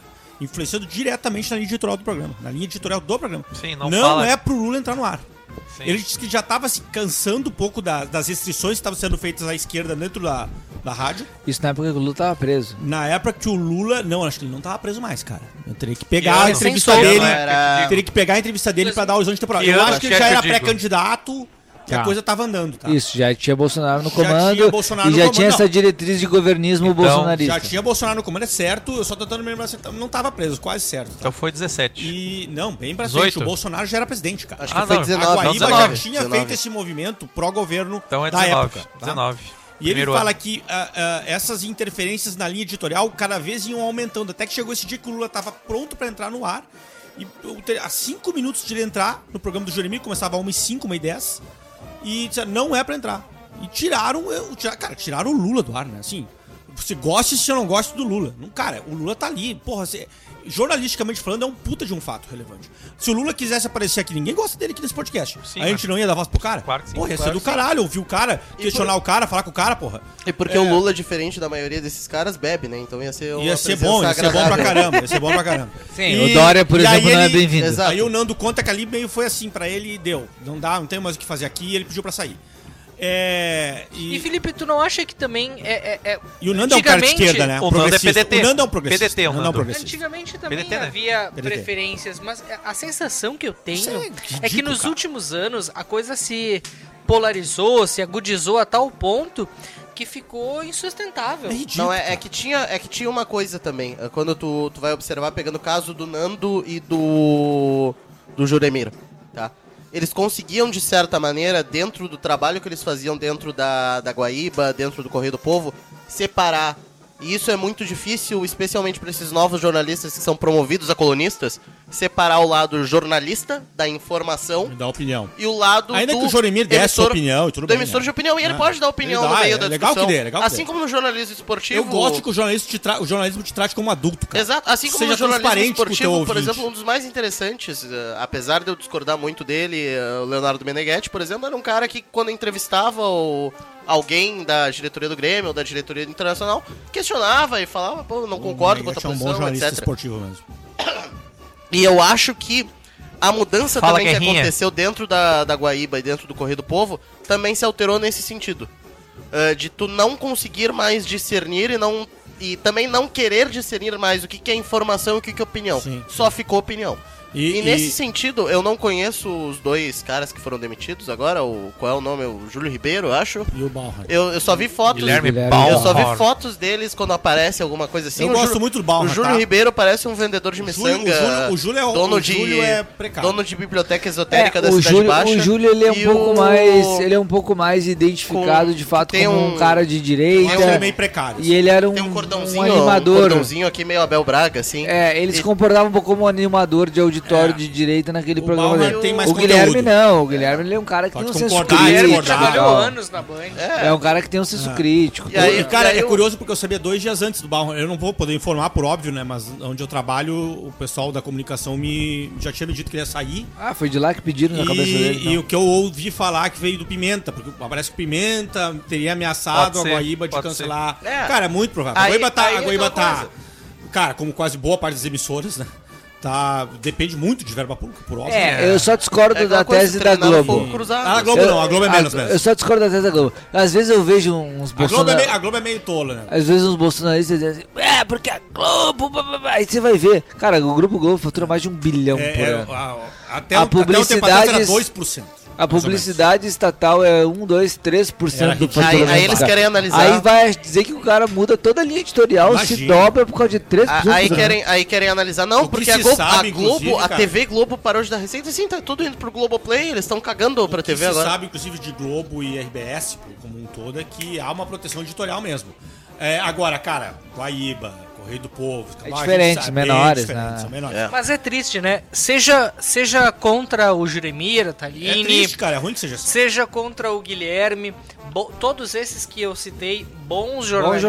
jornalistas. É. E que, é e- incrível, e que cara. tenham uma, uma identificação um pouco mais para um lado ou para o outro. É É normal muito que tenha, triste né? que a é muito triste que o governo se valha do seu poder financeiro, seja qual governo for, Pra pautar tanto pra, assim. pra, pra cancelar esses jornalistas. Porque ah, é óbvio que há preferências para um lado e para o outro, mas no momento que um governo, especialmente um que se diz democrático, ou que defende a democracia, vai lá e, e censura e que barganha e que chantageia pela demissão de um jornalista porque ele é politicamente mais identificado. E aí, não tô dizendo que ele é imparcial. Ou melhor, Mas não tô dizendo que ele é identificado. absolutamente parcial. Que ele- Identificado. Que ele, tem um pouco mais de identificação com um lado, assim como outros tantos têm E, com cara, o outro que lado. bom E- que e seja. isso- Que tomara que a gente rume pro jornalismo assim mesmo, identificado, cara. É Mais honesto com, com o ouvinte ou com o leitor, enfim. Exato, é mas, ca- melhor. mas às vezes cada vez mais desinformado. Ah, não pode, não pode, não pode. Ah, porque, não pode porque ficar de novo, caricato. Porque, de novo, cada vez mais tu vai indo pro, pro tema de opinião, e aí a informação não importa, os fatos não importam, tu vai fazer uma opinião sobre o que tu quiser. E aí cada vez mais a pessoa fica desinformada. Porque, digamos assim, se ela estiver ouvindo as notícias do jornal de esquerda, digamos assim, Ok. ela vai ter informação de um pedaço dos acontecimentos do Brasil, digamos assim, e não de outros que estão acontecendo. Tu vai cada vez mais ficando desinformado porque a tua informação é cada vez mais nichada. Não, aí é ruim, aí é ruim. Tu vai perdendo tudo. E É eu ruim. acho que isso era a Porque aí força você tá, do Você tá selecionando a que você quer força, informar, da, né? a força dos jornais, Não, não é as forças dos jornais às 8 horas, por exemplo, e tal, era que tu era obrigado a ver um resumo do dia. Daniel Zago, já que tu tá falando do. Já que tu mencionou o Meneghetti e os bons jornalistas esportivos. Vocês aqui perceberam do que há uma analogia disso com o esporte? Desculpe, Maurício, te interromper. Sim, porque inclusive a É. RBS tem uma linha É também. como de- se o ouvinte começasse a pedir identificação também no esporte, pra além da política. Cara, essa coisa do jornalista que, ah, eu não sou nada, né? Eu nunca torci pra Isso ninguém. aí no Isso é uma esporte, isso aí no cara. esporte tá ficando. ah, cada vez tem mais gente se assumindo. né? É, e eu, eu, eu sempre Sim, tá advoguei ficando porque a gente, anacrônico. eu sempre advoguei para que Não, a eu gente rumasse algo parecido com os americanos têm.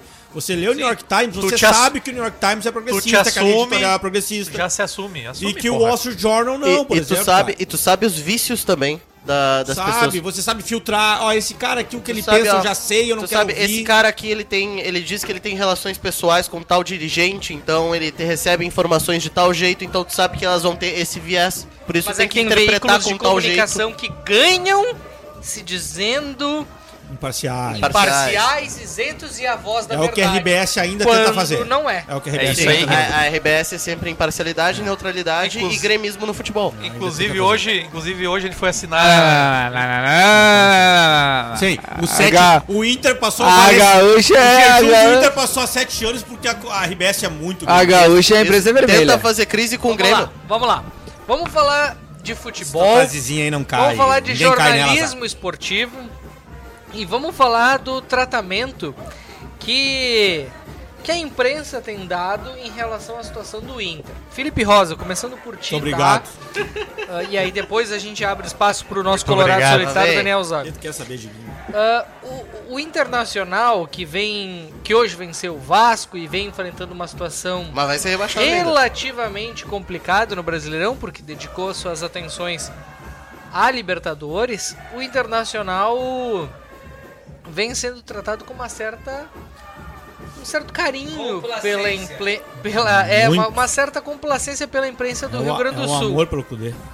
O que está acontecendo? E, e- e aí aproveito e te pergunto, o Internacional corre risco de rebaixamento? Nenhum risco, nenhum risco. Nem quando, nem quando tava lá, um, dois pontos, ah, correu. É um time bom, cara. É que assim, o time do Internacional é bom, tá? É o melhor, falei pro Zago no podcast passado. É o melhor Inter dos últimos, talvez da década, dos últimos 10 anos. É um, é um time que tá bem mais pronto pro ano que vem.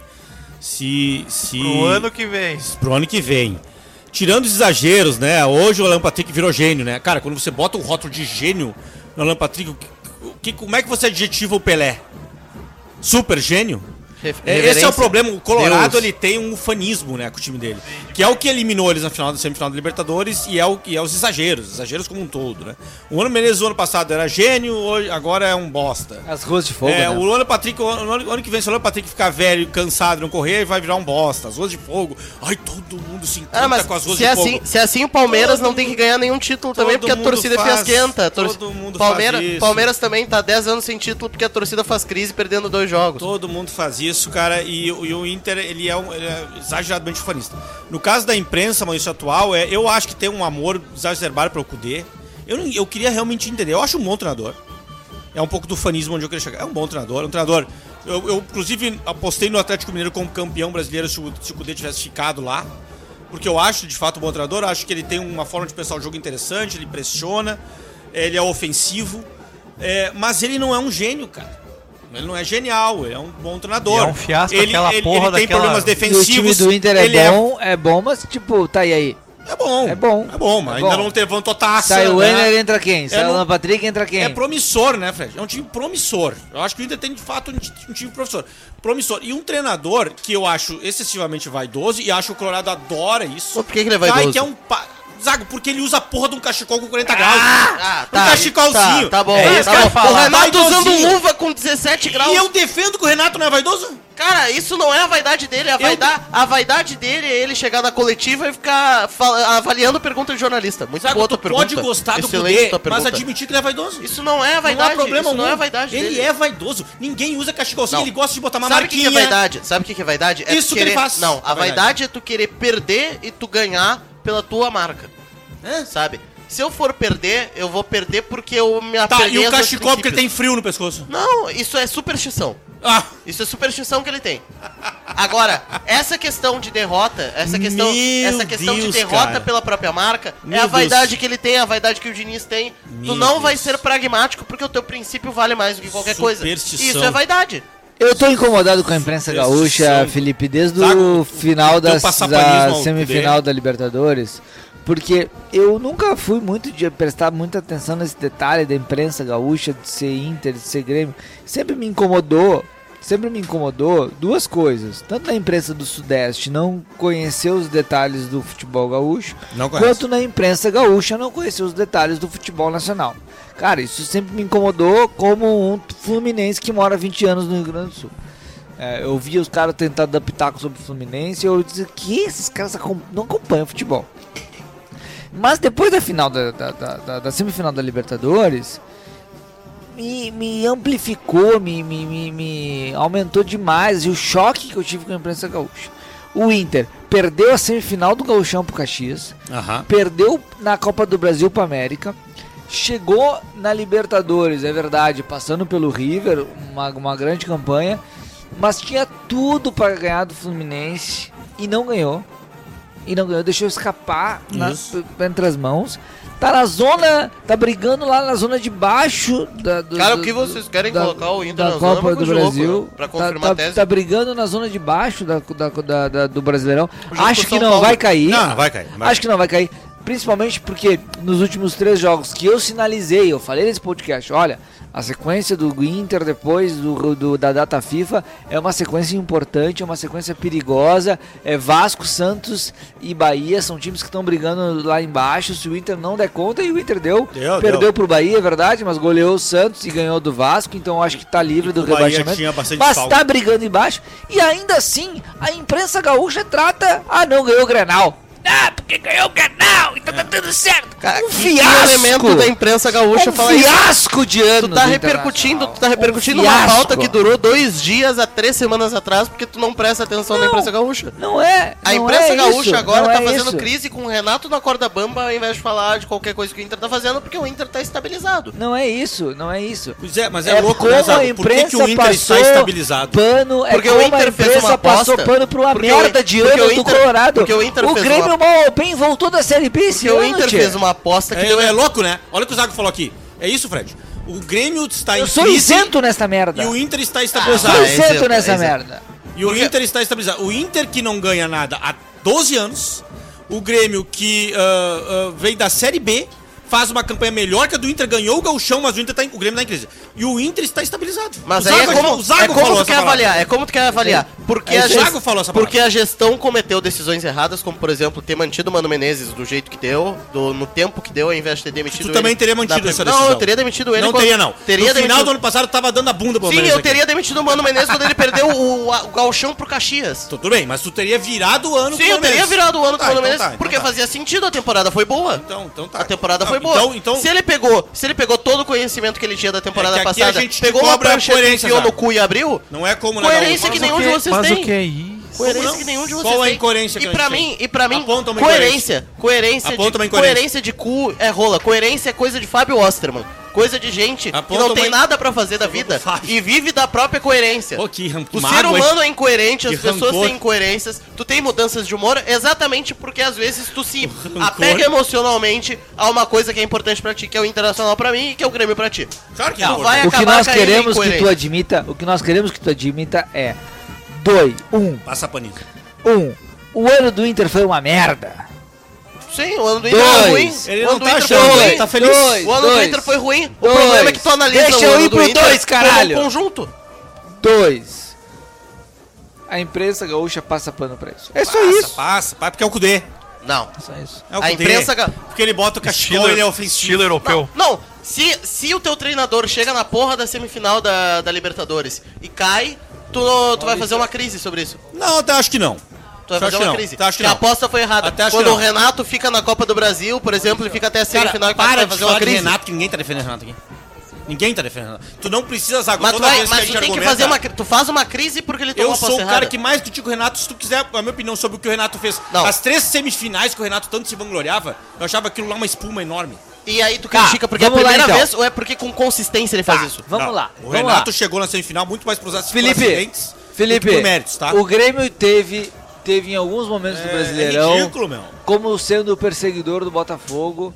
Hoje o perseguidor do Botafogo. É igual o Inter era perseguidor do Palmeiras. menos, Hoje o perseguidor do Botafogo é o Red Bull Bragantino, o Flamengo tá por ali, o Palmeiras tá por ali. É, quem. Nós, nós temos que nos render aqui, o Botafogo é campeão brasileiro. Botafogo é campeão brasileiro, cara. Tem. Tá. E nós temos dois Algo que times. o Pai Tomé... Vamos, vamos fazer... Pai Tomé, Pai Tomé cantou, Pai Tomé cantou. Tu cantou ali pela, ali pela décima O sexta rodada. Botafogo é o Isso. campeão brasileiro. Não, Décima quinta. O Sim, Curitiba. Eu, barbada. cantei, eu cantei na final do turno. O Curitiba e o América estão rebaixados. Tem duas vagas, brigam pelas duas vagas hoje. Os principais candidatos que brigam pelas duas vagas hoje: Santos, Vasco, Goiás, Bahia, Corinthians. Ah, então temos duas vagas. Quem cai nas duas vagas? Felipe Rosa. Cai América Mineiro e Curitiba, né? Esses estão caídos. Cai o Vasco e ah, cai o Goiás. Daniel Zago. Cai o. Quais são os Tô dois? supondo que vocês se renderam ao Botafogo. Cai o campeão. América. Não, o Botafogo vai ser campeão. Cai o América Mineiro. Posso ser Não, o zicado América agora, e o Coxa caíram. América Mineiro que tu o defendia América, que não o caía. América, cai o Coxa.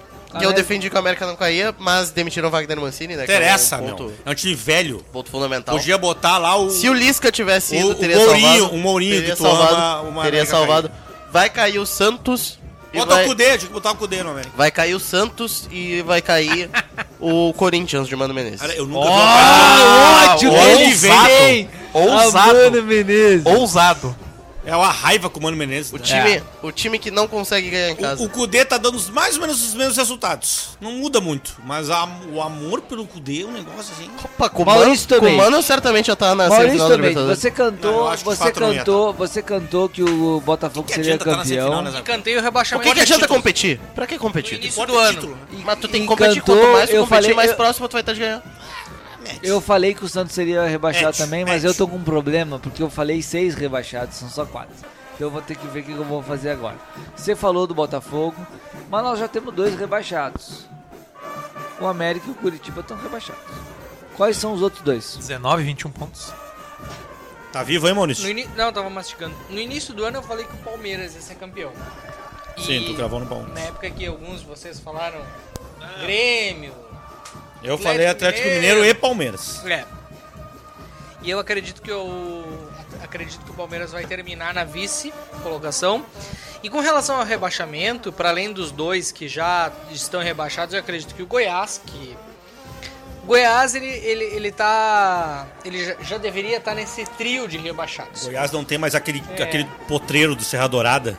E ainda Que que, garantia eu, pra ele é, e ainda que eu, que, que eu acreditasse na, na, na- na força da corneta no rebaixamento do Inter, acho que, o, acho que esse é o brasileirão, talvez, que tenha o maior número de candidatos ao rebaixamento dos últimos anos.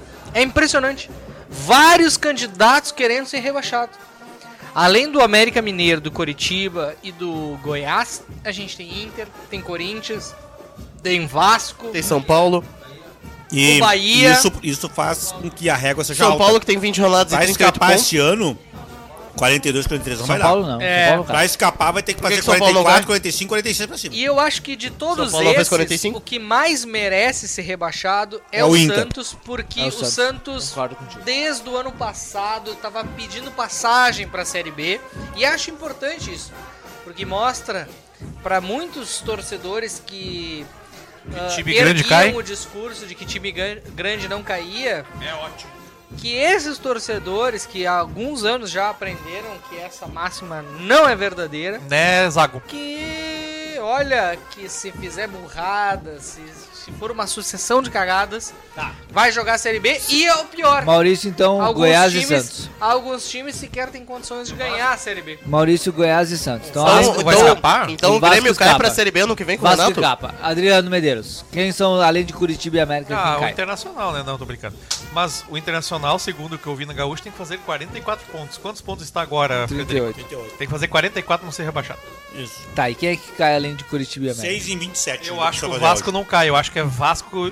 Como é que tá o Goiás nas últimas partidas? Cinco partidas, duas derrotas, uma vitória e dois E empates. quem é esse aqui? Santos, três vitórias e duas derrotas. É, o Santos tá numa decadência, então vai ser o Vasco vai escapar. É a mesma opinião que tu, o Vasco vai escapar, vai cair o Santos e o. O. Goiás. Goiás. Goiás.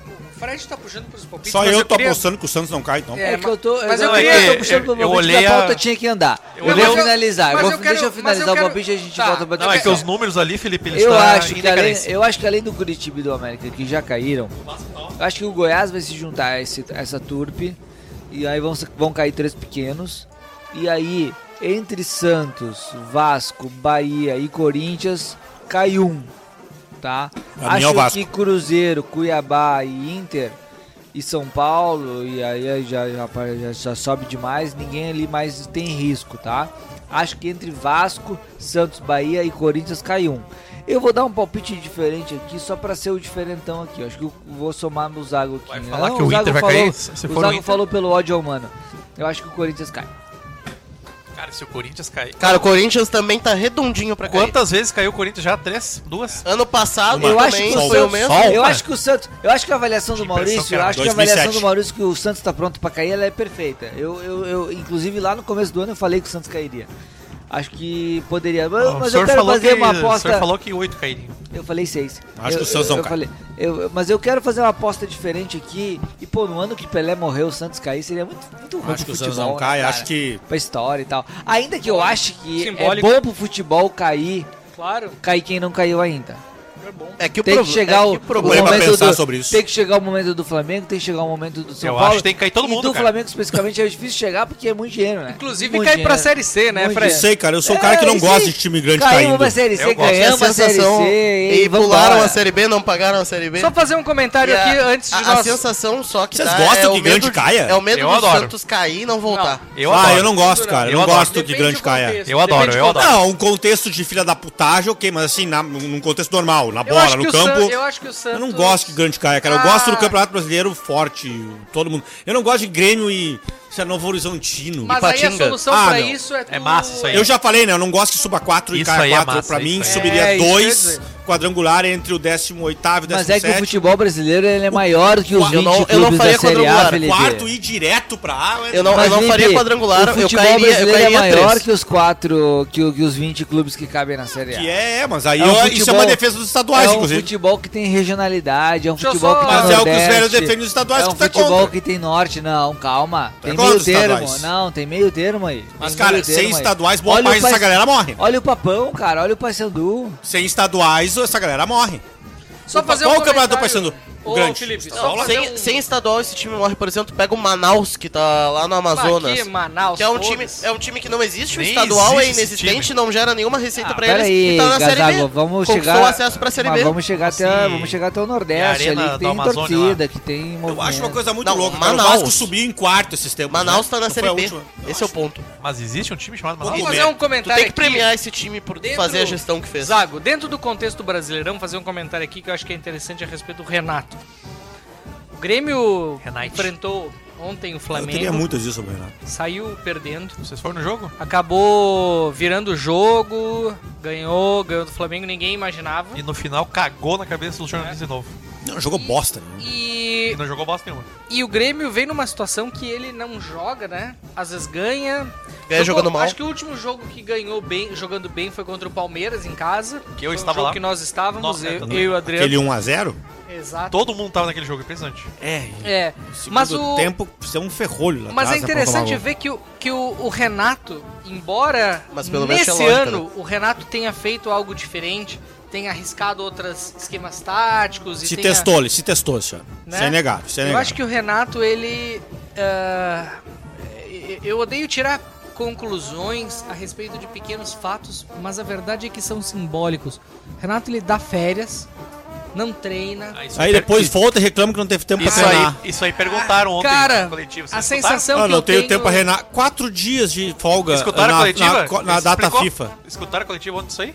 Perguntaram sobre isso aí. É. Ele disse que todos os clubes do Brasil deram folga na Aham, quatro dias. Todos, Todos, todos deram deram. quatro O dias. que, que eu ia É. fazer? Eu não ia dar folga? E todos os treinadores que depois perderam de dar, depois de dar quatro dias de férias reclamaram da Aí falta que de tempo. tá. Exato. Aí Cara, tá. o problema do Renato é que ele acha que a gente é idiota. É. É. Eu me incomodo que o Renato é isso, ele acha que a gente é idiota, cara. e o problema do Renato não é esse. O problema do Renato é quando ele ganha e dele vai lá cagar na entrevista. Cara, eu fico puto com isso. É, Como se ele fosse top. O cara ganha 1.2 milhão. E aí- e Talvez nenhum treinador, é um além dos do daqueles- Flamengo, eh, recebe E é melhor. um daqueles raros casos. Talvez o Abel Ferreira, olha lá. E é um daqueles raros casos que uma vitória do Renato, do jeito que ele faz as vitórias o- o- no segundo tempo, ela é contraprodutiva até pro clube e, e pro jeito que o time funciona. Porque o que, que ele vai pensar agora? Não, usei contra o Flamengo, deu certa estratégia, que é a estratégia que ele sempre faz.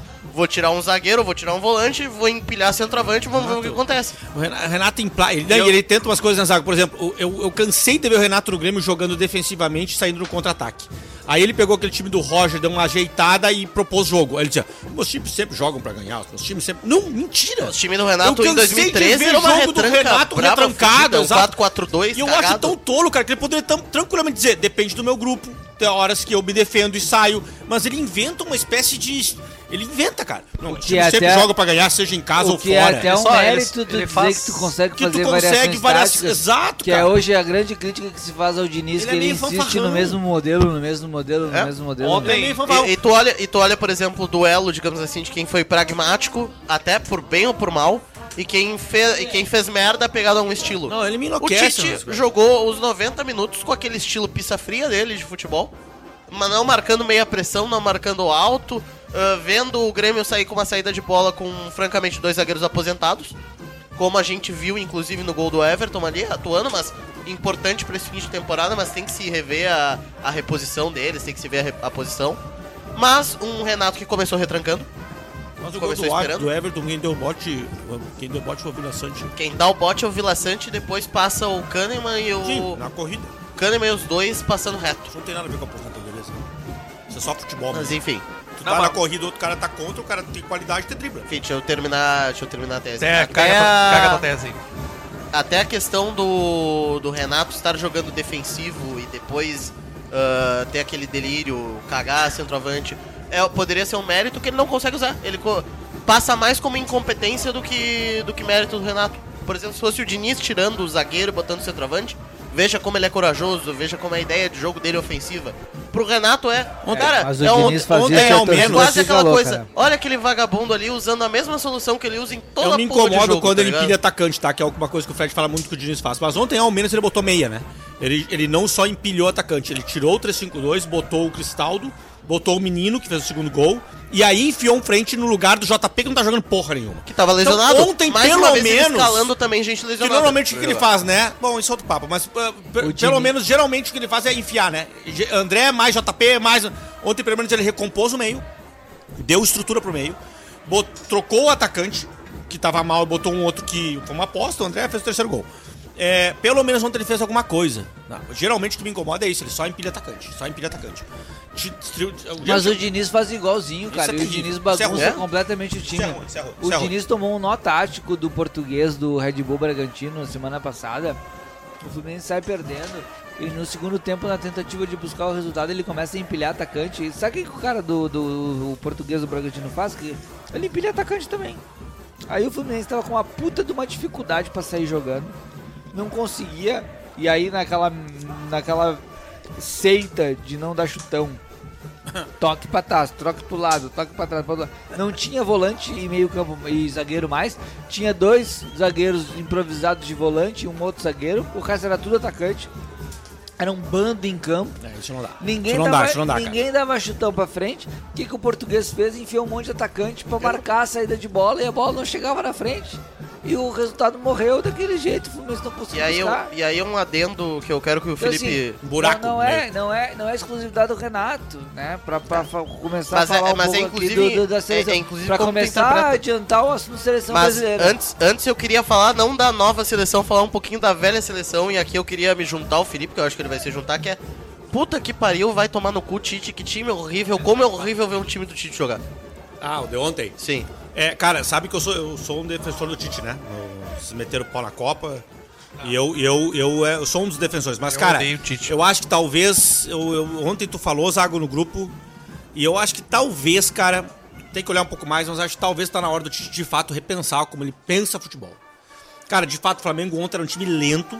Cara, o Flamengo tem uma qualidade É- é absurda em campo, né? era insuportável Nem marcou baixo, nem marcou alto. Não ganhava Não cara- tinha ambição. Eu tava vendo a- ouvindo a live do, do Mauro César.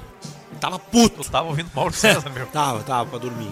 Tá vendo? É, e ele, e ele tava puto, cara. Foi um fiasco. Esse jogo, e eu acho que ele- o, Mauro tem uma, o Mauro tem uma tese que eu não descarto também. É ele fala: bom. já passaram 12 treinadores pelo Flamengo. Malucos, menos malucos, portugueses, neozelandeses. Tudo que tu imagina. E o grupo segue o mesmo. E ninguém fala do grupo, né? E ele é o único que fala do grupo. É, isso Alguém tem que falar desse grupo.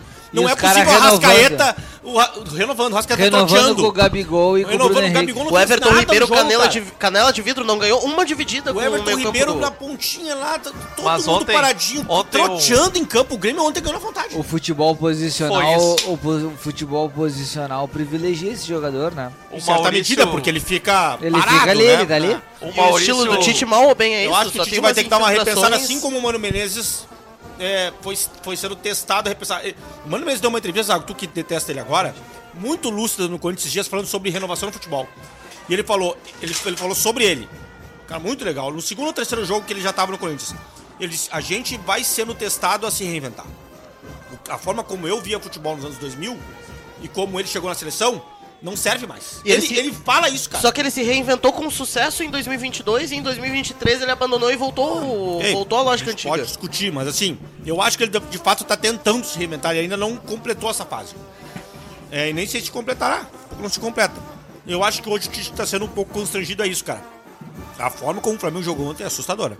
Assustadora. É, se mas é o tam- problema de grupo, beleza, mas agora se é, se o Tite pensa futebol daquele jeito ali, meu Deus. Ah, Mas eu- também, eu acho que mas o também não dá pra, o Flamengo mas- tem um mas não dá pra fazer terra arrasada. O Flamengo não tinha tomado gol em, quatro, em três jogos. Mas é, é igual É, o Tite na seleção, jogos. pegou É, a Venezuela não e Honduras e daí não né? tomou, não tomou uma sunda, no primeiro time meia boca que pegou já se complicou. Mas, Mas o foda é que agora o Brasil pegou a Venezuela e nem ganhar ganhou, né? Mas- É, Vamos que lá. Isso aí é um treinador Brasil muito e pior Venezuela, não é gaúcho. Falando em Brasil e Venezuela, o que, Brasil do Fernando Diniz não tem apresentado resultados, digamos assim, satisfatórios. O Brasil chegou a golear a Bolívia. E aí Sim, depois. até o Inter ganhou, ganhou- até o Inter ganhou a oscilando. goleou a Bolívia. Circunstancialmente. E aí acabou até perdendo do Uruguai, que apesar de parecer um resultado perder. em tese normal, perder do Uruguai era uma coisa o que Inter não ganhou acontecia. da Bolívia, né, Maurício? Imagina se o Brasil não ganhar. Perder do Uruguai era uma coisa que não acontecia com a seleção brasileira há mais de 20 anos. E o Brasil perdeu, perdeu do Uruguai, uma boa seleção do Uruguai, mas que começou a colocar em xeque, e empatou com a Venezuela. Dizem que é uma, uma boa geração da seleção Ah, venezuela, é mas ótima, é a seleção a ótima geração Venezuela. belga. E, Já caímos nessa aí. e o Ah, fato mas é era que boa mesmo a belga. é, é, e o fato é E que a Dinamarca? o fato é que o Brasil, venezuelana, senhores, Forçado. o fato é que o Brasil não tem conseguido repetir, e aí eu não vou falar de desempenho. O Brasil não tem conseguido repetir os resultados. A pergunta é o que, que vale mais agora nesse momento em que porque é, é curioso isso. Quando o Brasil ganha com o Tite, mas joga mal, não tem desempenho, mas tem resultado. E aí vem a reclamação. Agora com o, com o Brasil de Diniz, o Brasil joga bem. O Brasil, Ah, mas que jogo o que? Brasil jo- chegou a jogar bem com o Diniz, mas a gente cobra resultado porque ele empatou com a Venezuela. Perdeu, perdeu do Uruguai. O que, que importa mais nesse momento, numa disputa de, de eliminatórias de Copa do Mundo, onde a gente sabe que seis ou sete seleções vão se classificar para a Copa do Mundo? O que, que importa mais nesse momento com o Diniz? O que importa é desempenho e a seleção encantar? Ou é voltar a ganhar e ser líder das eliminatórias? Primeira, a primeira coisa que importa é a gente Especialista em saber... Fernando Diniz, Frederico Não, Cosentino. A primeira coisa que importa é a gente saber assim, o Diniz, ele é o treinador do ciclo da próxima Copa? Pra mim seria. Essa é a pergunta. Esse é o problema, não essa é, né? pergunta determina A gente não todas sabe. Não as é, meu. questões que a gente quer fazer. A A gente gente não não sabe. sabe se é, A gente mas não não, sabe. deve ser. Mas gente não sabe. Publicamente deve ser. não eu é, só né? tenho a certeza que ele não deve ser. É, cê- olha, É, ao contrário, pra mim ele olha- deve ser. Olha, olha que bizarra a situação que nós estamos vivendo. Por causa dessa merda desse, desse, desse presidente da CBF e, e por tudo que a CBF ronda gestão. Cara, ah não, porque o Ancelotti tá acertado, mas ele não vem, então agora vem o Diniz interino. Não, mas o Diniz não é interino, o Diniz é efetivo, o Ancelotti nega que tenha contrato com a seleção. Ancelotti- Aí o, o Diniz assume a seleção, mas mantém o Fluminense. Meio enervalência. Isso é um absurdo. A primeira pergunta que a gente não tem resposta é o Diniz vai ter um ciclo completo na seleção para jogar a Copa do Mundo? Não sabemos. A segunda é, eu sempre achei que o Diniz ainda não estava pronto para a seleção por dois motivos. Primeiro porque um treinador ainda em formação, ainda abocanhando experiência e títulos. O Tite, mal ou bem, foi campeão com o Corinthians, Tinha- tinha, tinha- experiência, tinha cancha e tal. Tinha cancha. Era um treinador mais experiente. O Diniz ainda não, então por esse motivo também achava que ele não tinha que ir para a seleção. Por o segundo motivo, porque ele tem um estilo de jogo antiposicional, de troca de passes, de saída por trás. E não é só isso, né? Quem acompanha um pouco mais vê que não é só isso. A saída por trás, a saída, a, a saída com o goleiro, tem várias jogadas ensaiadas, tem, tem várias é, é, movimentações ensaiadas. Não é fácil você implementar isso numa seleção. Faz falta de dia se nesse programa, né? O Fred falando tanto sobre saída por trás. É, Nada do DJ, é. Se Sem tu uma- somar, se uma- todas as datas FIFA que o Fernando Diniz vai ter, ele mais ou menos vai entregar o Brasil na condição do Fluminense com um mês de treinamento do Diniz. É, que é. Ou que- seja, vai que- ser 4x3, do primeiro negócio todo mundo se Ah, apavora. não, é legal, cara, é legal. Para, meu, é Não, legal. E, e ao mesmo tempo, Zago, pensa assim, ó. Esses jogadores todos que ele tá chamando, que ele tá convocando, que eu acho que ele, ele tem um problema de convocação aí, que ele não rompe os padrões dos grupos que dominam a- as convocações, dos empresários e dos etc. É, a- a- Mas talvez também tenha um problema de safra, né? Tem um de safra.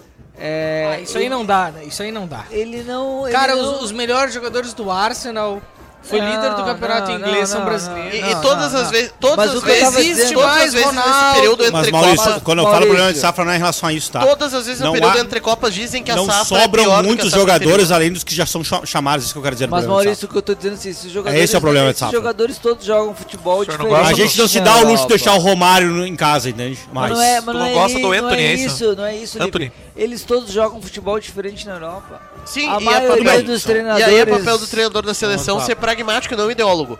Tá bem? Por isso que eu acho que Ah, ele não mas é. aí é o por isso que eu acho que ele não é o cara pra ser É, treinador aí da é o. Diniz. O Diniz vai botar o jogo dele em prática. Ele vai tentar botar o jogo dele em prática. E, e olha, e olha a Mas, estupidez. cara, é justo, né? E olha a estupidez de quem achava que ele seria uma boa preparação Cara, se pro tem um- Edinaldo, pro, pro, pro, pro Não, mas aí eu vou ter que Ancelotti. discordar de vocês. pro Ancelotti. Se tem um lugar que, que- que o treinador. Eu não sou favorável ao treinador chegar em qualquer time e colocar o que ele pensa em prática. Tem que olhar pro grupo. Eu gosto de jogar no 4-3-3. Você não, não, não tem ponta, ah, foda-se. Mas se tem um lugar que dá pra você pensar o que você, você quer, no mundo, inclusive, porque as demais seleções não têm o material humano que o Brasil tem. É o Brasil, cara. Pô, tu quer ponta, tem. Tu quer frente, tem. Tu quer meia, tem. Tu quer meia que sai pro jogo, tem. Tu quer meia mais trancadão, tem. Tu quer as Mas lateral... Lipe, tu chegar e botar eles pra jogar um futebol Isso é outro completamente papo, diferente mas aqui não vai isso, é, funcionar. um- isso é um outro papo, Fred. Tudo bem. Aí, tá- aí é mais conceitual, não vai funcionar. Mas o Diniz Mas- tá convocando os mesmos caras. mesmos Os caras. mesmos do Tite. Os mesmos caras do Tite. Os mesmos caras do Tite. E daí aquela coisa. é, Porque é, o que eu tava falando E aí o que ele tá safra. pensando é só. Não, é só tentar readaptar os jogadores àquele estilo de jogo, não vai dar certo. Não sei, Então, assim, como- isso. E aí então, assim, É, pra acho dar um é passo cedo. aqui do meu, eu gosto do Diniz. Acho que é cedo pra Eu fiquei isso. muito puto quando ele foi anunciado treinador da seleção, pedi pra ele sair do Fluminense. Mas assim, eu gosto do Diniz, acho que ele nos trouxe até a final da Libertadores. Acho que ele tem seus vários problemas. Porque assim, eu Todo sou treinador torcedor. tem, cara. Não, e assim, acho que isso é uma coisa que nós temos que marcar um pouco aqui, né? Eu sou torcedor do Fluminense. eu torço pro Fluminense dar certo. Se eu achar um dia o, que o Fluminense tá dando errado por causa do Diniz, eu vou xingar o Diniz. Eu não sou torcedor do Diniz. Eu sou, ah, eu, eu gosto do Diniz, eu sou dinizista, sou. acho perce- tu ah, percebe- brinca, sim. né? Acho brinca. que melhor, acho que acho que melhora o futebol dele do que o futebol, por exemplo, do Abel. Cara, o Abel é um Ah, dos grandes nem me ídolos fala. da história do Fluminense, mas eu não Mas quero deu, que já ele treine deu, o já Fluminense deu, mais, já deu, já entendeu? deu. Mas deu um baile o- com tic-tac em cima do, do Outro- Flamengo no. um outro contexto. Então assim, Ah, não, já deu, mano. Então, assim, caras já deu. não dá pra você idolatrar e não ver, não ver os problemas. E eu acho que nesse aspecto, no- na seleção, é muito difícil dele dar certo, porque esse estilo que ele insiste, que ele treina, que ele, que ele. Cara, tem que treinar muito, os jogadores têm que estar acostumados. E hoje, por exemplo, quando eu vejo o Fábio pegar na bola, quando eu vejo o Felipe Melo pegar na bola da pequena área, eu não fico mais nervoso. Porque não vai tomar gol. Não vai, o Fluminense, isso é uma coisa bizarra. O pessoal vê muito. Ai, o Fluminense corre, não toma gol assim, cara. Não, não toma, toma muito pouco. E porque não tem- toma mais Porque gol. tu teve o tomou um tu teve período de trabalho, tu teve o período de trabalho necessário pra implantar a filosofia, ter consistência e os jogadores também saberem como se comportar com a filosofia na adversidade e tal. Às vezes o primeiro ano, a primeira adversidade que tu pega é uma decisiva, tu não sabe como reagir. No segundo ano tu já tá melhor preparado. É, eu, eu, A eu- questão é, o Diniz pra mim ele só faz sentido na seleção brasileira, não como tampão e nem como pra Copa de 24. Tu tem que ser um cara, tu tem que ser o, o dirigente que vai falar, Diniz, tu vai ficar aqui até 2028. Tu vai ficar até 2000, eh, 2026, desculpa. Eu até errei datas, 2026 e 2030.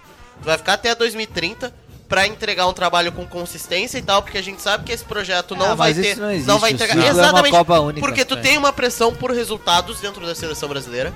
Que A é por seleção não entregar vai te uma dar esse tempo taça todo, e é. a seleção brasileira é grande demais pra ficar esperando oito anos muito, pra o conseguir. Tite foi muito fora da curva em precisa conseguir ter um treinador. Até ficar... porque não tinha ninguém, né? Tu Também, e, ter um mas cara, eu acho também, Fred, tem o seguinte, tá? E vê hoje, metade dos times da- do Campeonato Brasileiro é E eu português. acho que no caso do Fred, do, do, do Tite, tem o seguinte também. Foi a única eliminação, desde que eu me conheço por gente do Brasil, que o Brasil terminou sem passar um fiasco. Cara, a eliminação, ah, vamos botar o 3x0 pra França em 98. O 2006 contra a França de novo foi ridículo. O Brasil 2x1 com a Holanda não foi tava fiasco. 1x0 pra França. Foi, Não foi, Foi, sim. Foi, foi, Foi foi, horrível. Foi feio. O Brasil batia a cabeça. O Brasil Tu não, assistiu? não, nem chuta Porque, a bola no porque gol. o planejamento Foi foi, horrível. ruim. O planejamento Não, do Zago, banco Zago, foi Zago, ruim. Zago, a O jogo foi partida. ruim. O jogo A foi partida foi pra ruim. caralho. O primeiro, o primeiro tempo do Mas Brasil, é- o é Brasil que podia não fazer três a Zago, não é o primeiro tempo, é o jogo todo. Quantos Sim, anos o na Zago? Depois que o Brasil toma a virada, depois que o Brasil toma a virada, o Brasil não existe em campo. Quantos O anos tu Brasil contra a? Bélgica, o que aconteceu? O Brasil contra a Bélgica toma 2x0. Nos outras eliminações, o Brasil tomou 1x0, tomou a virada da Holanda, tomou 3x0 da França. Momento algum reagiu bem. Única, a única eliminação que o Brasil reage bem num placar adverso, num mata-mata em Copa do Mundo desde 94, quando, foi- quando veio o tetra, o tetra, foi com o Tite. O Brasil, cara, reage bem contra a Bélgica, faz o 2x1, quase empata. É, deu a sensação em todo mundo que até podia ter empatado, levado para os até ter virado. Isso não aconteceu em 98. Isso não. O Brasil tomou 1x0, só tomou o segundo, só tomou o terceiro e tomou um gol. É o chute do Renato O- Augusto. Em né, se não me engano. 2006, ah, a mesma coisa com a França, o Brasil tomou 1x0 em momento algum reage e dá a impressão que vai empatar. Em 2010, o Brasil toma o 2x1 em a virada e perde a cabeça. Acaba o time. Não, não, não, não surge mais nada. Ah, ah, Entra em colapso a Hein. Felipe? E uma, uma coisa que eu, Eu, acho acho que isso ajudou o Tite a é- Todo a- mundo a- pensou, "Bah, dá pra dar mais uma chance pra esse cara. Olha como é que a gente Claro, terminou essa e, Copa. E merecia, e talvez Merecia, merecesse merecia. ficar de novo. Porque Merecia, a gente já falou sobre isso aqui e eu já defendi que a seleção brasileira e o Tite erraram ao, ao, ao entender que era necessário um fim do ciclo. Eu acho que o Tite teve seus erros. Acho que a seleção brasileira ah, poderia ter apresentado e entregado mais. Acho que foi excessivamente ah, cauteloso. Mas ao mesmo tempo, Essa Copa dele foi bem triste. Essa o Copa. Tite, apesar do final melancólico do Tite na seleção brasileira, a seleção brasileira não foi mal. A seleção brasileira poderia ter tido entendido, a, a- digamos assim, assim como o Inter porque agora, cada- é- após a eliminação da Libertadores, a a- seleção tinha que ter lambido as feridas, entendido que era um processo de construção, que tinha mais acertos do que erro e seguir. O que, que na verdade a gente está vendo? A gente está vendo o Brasil sucessivamente ser motivo de chacota na imprensa, de, de absoluto desdém por parte do Ancelotti. Ah, a- além de tudo, o Fernando Diniz é a antítese de estratégia de futebol do que representa o Ancelotti.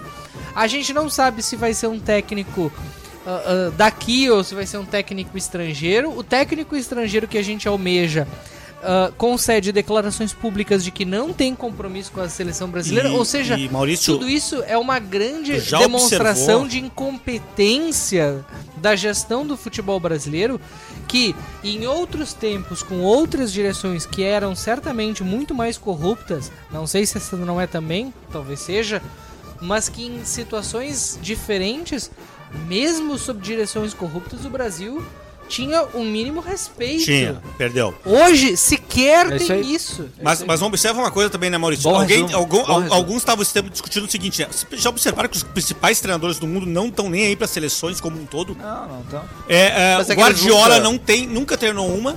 É o mesmo E Mourinho vem nunca. a discussão tiveram. da geração. Eles É. nunca tiveram, eles E vêm aí pra vem a aposentadoria. discussão, e aí vem a discussão da geração. O Ancelotti nunca treinou Eles Nacional. uma. vêm, eles vêm pra aposentadoria na É, seleção. as seleções, A elas nossa não geração é são. uma merda, essa é a verdade. A- A as seleções é elas uma não merda. são atraentes aos grandes treinadores. Elas não são. Não é só financeiramente falando.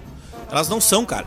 É, e é no mundo todo isso. É, nos demais países também. O, o, o Joaquim Low, é, ele, ele vence ah, de forma, por assim dizer, dominante a Copa de 2014 e não treina ninguém depois da Alemanha. Mas é ele que- não é consegue se Felipe, posicionar em nenhum clube É grande do Felipe, mundo. até aí, e aí vem a minha É. tese. O treinador bom pra seleção não necessariamente é o treinador que é vencedor na, no trabalho de longo prazo. Eu tô contigo um pouco nisso. Porque, eu- por isso que eu e, apostei é- no e é por isso E é por isso que o... Gol do Santos. É por isso que os... Os treinadores, eu acho, também não têm a grande ambição de assumir uma seleção, porque é um trabalho muito ingrato. É um trabalho que durante quatro anos tu vai treinar a tua equipe no agregado no máximo por dois meses Quatro anos. pra foi chegar ter no sorte, né? campeonato e todo o teu trabalho E ser é um avaliado pouco em assim, três né, semanas. Até então a gente nunca teve que ir atra- at- at- atrás do mundo, atrás do treinador. O treinador brasileiro dá muito valor pra sua seleção. O brasileiro. O Mundial talvez não dê, bicho. É, Mas é, é que talvez eu seja acho- uma questão da gente também é entender a- como é que o treinador mundial É que eu vê. acho que é. ah, Não, é que eu acho que é um problema de tu ver primeiro o trabalho e de tu não entender quais são as características necessárias para um bom treinador da seleção brasileira. É, primeiro, bom reconhecimento de talentos. Segundo, ter uma, ter uma capacidade de fazer com que esses talentos funcionem num esquema que eles estão familiarizados e que entregue resultados. Segundo, e eu acho que o, é o ponto que o Scaloni mostrou na Copa de, de 22 é ter pragmatismo para saber se alterar as circunstâncias. E, portanto, ter uma equipe que está capacitada para se alterar com as circunstâncias. Tu jogar, tu ter a tua, alguma filosofia de jogo que os jogadores entendam, que eles estão acostumados, mas que seja capaz de se alterar algumas características-chave pro andamento do campeonato. Para enfrentar, para enfrentar, literalmente, para enfrentar time jogo a jogo. Eu só discordo da ideia de que os jogadores têm que estar muito familiarizados para jogar numa seleção em relação ao que jogam nos seus clubes. Eu acho que. É porque eles não são tão. É porque os esquemas eles não são tão diferentes lá Não fora. são, eles- exatamente, cara. Mas a ideia, ah, o Diniz sai jogando de trás. Cara, é claro que o Diniz talvez exacerbe isso, né? O Diniz tá com um a menos no semifinal Libertadores e ainda É tocando que, bola é que a atrás. questão do Diniz não é a saidinha, a questão só, do. Diniz é não ter o. Não só ter deixa, só deixa eu terminar. Só deixa eu terminar. É, mas assim, é bem possível você adaptar o Diniz, adaptar, adaptar a forma como o Diniz pensa os jogadores brasileiros, porque eles já saem jogando lá de trás, em boa parte dos seus clubes na Europa, ainda que não na forma que o Diniz pensa, ok? Mas é possível, cara. é não, não vejo isso como um problema. Não vejo também como um problema o fato de o Diniz não ter ganho, grandes coisas pra assumir a seleção. Acho que a gente tem que dar tempo pra ele. Eu daria pelo menos dois anos pra ele. Tu daria dois anos pra ele. Daria dois anos tranquilamente pra ele, com facilidade. Dois anos direto? Acho que ele merece. Dois anos Eu direto. Acho que ele merece que eu dê pra ele por Dois anos ininterruptos. E, cara, é. Mas daí ele tem que ser do Fluminense, né? É. Cara, eu, eu, eu, eu tenho. Tem que assim, ser do Fluminense. Tem que sair. Acabou. Cara, eu- Acabou eu, agora, viu? gosto do trabalho que ele tá fazendo Acabou. no Fluminense. Eu, eu gosto dessa continuidade. Eu acho que ele fez um bom trabalho em 2022. Eu Acho que ele tá fazendo um bom trabalho agora. Mundial Eu vou de Clubes te- de deu. E eu vou te dizer, mesmo que o Fluminense possa chegar ali na final da Libertadores, mesmo que faça um fiasco contra o Boca Juniors, pode acontecer um jogo único. Daqui a pouco o Felipe Melo enlouquece nos primeiros 5 minutos, é expulso, o Fluminense acho toma que o, o 5 a 0 Fluminense do Boca. poderia contratar o Renato agora. próximo. Acho que pode. Eu, eu ainda assim gosto do, do, do Diniz. Mas, cara, não dá. Não dá pra, pra, pra terminar. Dividir? pra dividir, Não dá, não dá, tem que acabar. Esse ano, esse, Não esse dá, período, ele assim que como o. Luxemburgo na época do Corinthians, deu pra entender. Ele tem que escolher. Meio aninho. Ah, beleza, transição e É, tal. deu. Final ano que vem.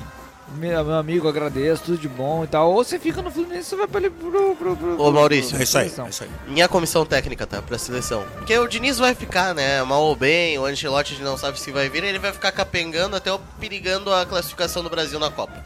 Aí pra consertar, né? Chegando na reta final, faltando um ano, nós vamos chamar uma comissão voltando às origens, né? Um treinador gaúcho com uma equipe gaúcha. Renato Portaluppi, treinador. Ah. Pra só ajeitar o vestiário, jogar os coletes, preparar o time. Dar o motivacional que precisa. Na situação de adversidade, pra ter as trocas, auxiliar. Luiz Carlos Cirno Lima de Lorenzi. Lisca. Renato e Lisca, dois loucos, É. e nós ganhamos essa. É, aí, aí, aí eu Vai não teria. certo, aí, eu, aí certo. compraria. Eu ia fazer Quando a o Brasil piada. botou Eu ia fazer a 2000 piada contigo, o Lisca Quando em bem. 2012 Lisca o Brasil. A última vez que eu torci pra seleção como eu torceria pra essa seleção Quando perguntaram pro Vampeta. assim, seria Foi assim. em 2004 quando o Brasil ganhou aquela Copa América com gol do Adriano, depois de ter Time do empatado Parreira. nos pe... aquela lá. É. Gol O- imagina, Argentina. imagina o Quando Brasil, perguntaram pro Brasil- Vampeta em 2012 o que, que ele achava. Tinha acabado de demitir o Mano Menezes. É, o que, que ele achava da, da duplinha, né? Parreira e Filipão. Ele disse assim: então o programa acho que foi na Band. Se não ganhar o X agora, não ganha nunca mais. Porque, na opinião dele, o Filipão e o Parreira era, era a uma- junção dos melhores Era dos horrível. mundos. Era horrível. E deu aquilo, no que deu, né? aquilo ali era A uma despeito de eu ter achado, eu sempre falo isso, o 7x1 é muito justo com o Felipão, cara. Porque observe como é que o Inter meteu o 7x1 agora no Vasco, sem perder chance de gol. Observe o que a Alemanha faz, cara. A Alemanha não perde uma porra de uma chance de gol. É, no- é bem normal um time de futebol criar sete chances de gol. Seis. Perde duas ou três. Aquele é um jogo pra 3x1, 4x1 talvez até. O 7x1 é uma infelicidade imensa da gente, que a gente, a porra da Alemanha chega e faz todas as porras dos gols, cara. Como o Renato, e como o Renato consertaria isso, ele falaria, deu tudo errado pra Deu nós, tudo tudo certo nós, pra eles. é, exato. Até uma grávida faria o gol do Brasil. E daria folga de Acabou. três dias porque eles estão muito estressados. Exato. Do, e- mas, e aí iam perguntar, mas Renato, as quartas de final são daqui a dois dias. Ele ia pegar, sair, pegar um voo pro Rio de Janeiro, depois ia voltar pra treinar o time na, no dia do jogo. Mas aí Mas tá. agora, agora, Lipe, pensa no cenário positivo. Quartas de final. O Brasil elimina a França nas quartas de final. Todo mundo comemorando, invadindo, invadindo o campo pra comemorar com os jogadores. Num tempo normal. Vem a câmera da Globo aqui, o Lisca. Ó. E aí sai gritando, sai gritando e pulando. Eu sei, mas é que eu não tenho essa paixão que vocês têm pelo Lisca. Eu assisti os podcasts que vocês dedicaram. Acho o Lisca meio louco demais. Senhores, E, cara, nunca foi testado mesmo. senhores né, pra assim. nós, pra nós encaminhar Por pro, isso que eu pra nós encaminhar pro encerramento. ah, Quatro minutos para duas horas. Nos próximos Boca ali, né? dias, nos próximos dias, o nosso e, e aí espero que, que esse podcast esteja proporcionando aos nossos ouvintes ouvir já ah, de preferência os nossos ouvintes mais assíduos antes de acontecer a final da, da Libertadores. Mas nos próximos dias, em relação ao dia da gravação desse podcast, nós teremos uma importante decisão. Exatamente. A decisão que não vai contar com a presença do Internacional. Vai tomar no cu? O Mas Interna- contará com a presença de Fred Cosentino É. e talvez Adriano, viu? Porque o É. Adriano também estará lá. Internacional não vai estar.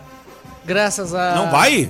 Não. Pô, mas parecia tanta. Eu achei que tava. Não, Ah, não vai ter Muita rua de- confiança. muita tá- rua o de Zago tá tão fogo. feliz, não, não passou na Não. semifinal. Aquele Muita jogo- rua de fogo e pouco gol do Ener Valencia. Eu Aquele- achei que o Inter tinha aquele- que o Zago só tá sorriso. Mas e aquele, jogo, aquele jogo do River não era final aquele dia? Eu acho que passou. Teve carreata ali no Cara, eu centro? acho, acho que o tá errado. Eu acho que o Inter passou. Cara, que o- ontem eu também fiquei preocupado. Vários foguetes depois que o Grêmio ganhou do Flamengo. Ah, não sei se, não Ah, teve um é, não título. Vai vir com essa aí? Ou é só o trauma de Vai estar vir 10 com essa anos sem conseguir ganhar do Flamengo. O problema foi vocês terem guardado os foguetes lá da final que vocês não foram pra jogar no Ele dia meteu a clássica do foguete. O ah, Santos-. Eu gostei que o Adriano tava bravo no grupo ontem, mandou o, Adriano, o Zago tomar no cu até não poder Ah, também, mais. né? também. Ah, Ai, congestiona- tava bravo congestionamento, por isso que o estádio tá Tomar cheio. no cu. Congestionamento de rolo no seu Tomar rabo, seu filho cu, da puta. chamou, chamou de termos chulos, termos Ele racistas, e depois bravo. não querem que a torcida Ah, do o Grêmio cara- seja Ele acusada. tava bravo. Eu trabalhando tarde da noite, o cara falando isso aí, vai se fuder. Mas, senhores, o fato é que o Internacional vai. Vai estar vai tá assistindo de É, casa. vai o Inter jogar. não passou. De novo, E, né? Mas não e era a o final da River? Libertadores, a final da Libertadores de terceiro e 2023, que será disputada no Maracanã, Talvez não. terá frente a frente. Fred O. Fluminense, que foi o time que no início da Libertadores Forte encantou pão, hein, meu? a todos, ganhando de 5 do River. Meteu, e- meteu no rabo do River. e enfim. E do outro lado, o Boca Juniors, que é o time que não ganha de ninguém, é o time do empata, do, emp- do 0x0, é o time do 0x0. E, E vai ganhar sim a Libertadores? e essa é uma, é uma final muito esperada, tanto que o Fred Cosentino estará lá. Fred Cosentino, E eu também estarei. sem vacina, vamos Só tentar, avisar. vamos tentar na, Até que vai terminar esse jogo, meu. Não, eu acho que não tem vacina. Tem respeito, assim como tinha Ah. respeito. O Globo News chegou. Vai tomar no cu, né, cara? Globo Esporte, Globo Puta Esporte. que pariu, cara. É, é o Tite na coletiva. Vai Com muito respeito. Nossa, é o Tite. Ele tá querendo meter o pau no rabo do, do, do cara do, do, do Boca e mal essa. Eu cheguei na final assim. Na cautela, no respeito. Pezinho no chão. Juarez Não meteu o Aui. O Zago na tava pelado fé. depois do Iva já. Isso, é isso. Ah, que que o É Zago já tava boqueteando na Cara, porta daqui vai cara, jogo. Cara, Lipe, Lipe, Lipe, Se eu vou jogar a da- semifinal. Da, da fase de grupos, não seremos campeões. É, ele e o Giuseppe aqui, um boqueteando o outro, né? é. Se boqueteavam. Lipe, Porra, olha só, Zago. olha só. Cara, por, Eu jogo a por semifinal. 70 minutos eu fui campeão da Libertadores. Eu jogo a semifinal Vai fuder. contra o Internacional, jogando a segunda fora de casa. Eu Jogar saio a segunda é algo que vocês não estão acostumados a fazer, né? Eu jogo, eu jogo, eu, eu saio no primeiro jogo. Na frente eu, eu, eu, eu, eu perco o primeiro jogo praticamente, porque é um empate. Mas eu busco, eu tô perdendo, eu busco no, no primeiro jogo o empate aos 40 do segundo tempo. Um a menos. Com a menos. Num segundo tempo frenético com a menos. Coisa linda, meu. Pé no chão. Aí os colorados aqui, ruas de fogo, porque no Winter. E eu sempre com humildade. Só ficaram muito assustados Eu com as sempre- ruas de fogo. Eu, eu sempre com humildade, Lipe com humildade, porque assim, eu respeito o Inter. Eu respeito o Inter. O Inter tem dois títulos da Libertadores, o Inter tem um título mundial, o Inter tem uma torcida presente. Eu não respeito. Eu não O Inter- respeito nada, meu. O Inter tem uma torcida Esse presente. título mundial é o caralho. Nasceu em fuder. 2006. Um- eu- Não existia então eu antes. venho pro. Beira Rio, eu venho, Cara, pro, o eu venho pro. Beira Rio, eu venho pro Beira Rio com respeito. Mas dizendo assim, olha, eu posso ganhar. Porque foi isso que o Diniz disse pros jogadores no vestiário. Tá Pedro Bial Nós aí, meu. vamos ganhar. muito Ah, mas Bial. tá, é a comunicação é. do Fluminense aqui Bial, falando. né? Vamos, Ma- é. Mário. Bittencourt é o senhor Mário Bittencourt? Pedro Bial. E aí o Inter Use sai ganhando. O Inter sai ganhando num gol do acaso. Cara, um faz uns tropeço 20 do minutos Fábio. que o Fred. 20 Um programas que o Fred conta a Fábio. mesma história. Um tropeço do Fábio. E o Fluminense tá na final da Libertadores. Então vamos à final da Libertadores pra, pra, pra concluir. Eu sei que tu tá nervoso, Zaco. Eu sei que tá, tá ansioso, tá, tá, tá, tá Palpi- amargurado. palpite, Fred. Nós estamos esperando tá palpite. amargurado. Eu vou pra final da Libertadores com respeito ao Boca Juniors, que tem seis finais da Libertadores, tem seis títulos da Libertadores. Eu acho que se você fosse olhar pras camisas, fosse olhar pra tradições, o Boca Ah, e nem- Juniors estaria automaticamente O último do campeão. Bo... o último Nem do- em campo, eu dizer Mas eu acho, Boca mas eu quando? acho, e eu tô indo pro Rio de Janeiro com a esperança de Eu ver também. 2 Grêmio ficou a 0. Eu tô com a esperança, você quer palpite? Eu tô indo pro Rio de Janeiro e eu tô vislumbrando 2 a 0. Gol de Germancano e gol de John Kennedy. Agora isso é Porque eu. John acho- Kennedy vai Coisa conseguir linda. passar do exame de doping? Porque eu acho, Mas o que é isso? porque eu acho que não só o Fluminense merece, porque chegou na final com muito mais Merecimento. Uh, resultados que o Boca que empatou três jogos. Porque o Fluminense tá jogando em casa. É a primeira vez numa final de Libertadores de jogo único que um time decide em casa. Porque o Fluminense é virgem e vai pela primeira vez conquistar a Libertadores da América. E eu acho que é isso. Se vocês querem mais análise do que isso, não tem. Não. É, Vamos tem emoção do torcedor que tá indo pra Daniel final Zago. e que vai buscar o título no Maracanã. É isso aí, meu. Tem Tu que, é muita análise colorado, mesmo. tu que é colorado foi enrabado pelo Fluminense. Vai torcer pelo Fluminense ou pelo Boca? Bela pergunta, Vai torcer pelos racistas? Eu tenho a vaga, tenho a vaga na Libertadores, né, que é necessária. O Fluminense estará na minha consciência, no meu, no meu coração, né? E porque tem uma equipe excelente, né? Tem o John Kennedy, John Kennedy que cheira, ah, cheira gol, no caso. Ah, antes que vocês, Ainda bem que não é ao vivo. vocês pensem qualquer, que não é ao coisa, vivo esse programa. qualquer coisa contrária, qualquer, Fake news! qualquer coisa contrária disso. Ah, mas eu acho, tá, que o que o contexto aponta para um 0 a 0. Um 0 a 0 em que o O cara não assiste jogo de Fernando Diniz, né? Em que- Deus do céu, 0 a cara. 0. em É que o mais fácil Fluminense apostar no 5x0 pro Boca, então. Cara, o Boca tem a melhor defesa da Libertadores. O Boca tomou 5 gols, eu acho, ou 4 gols durante toda a Libertadores.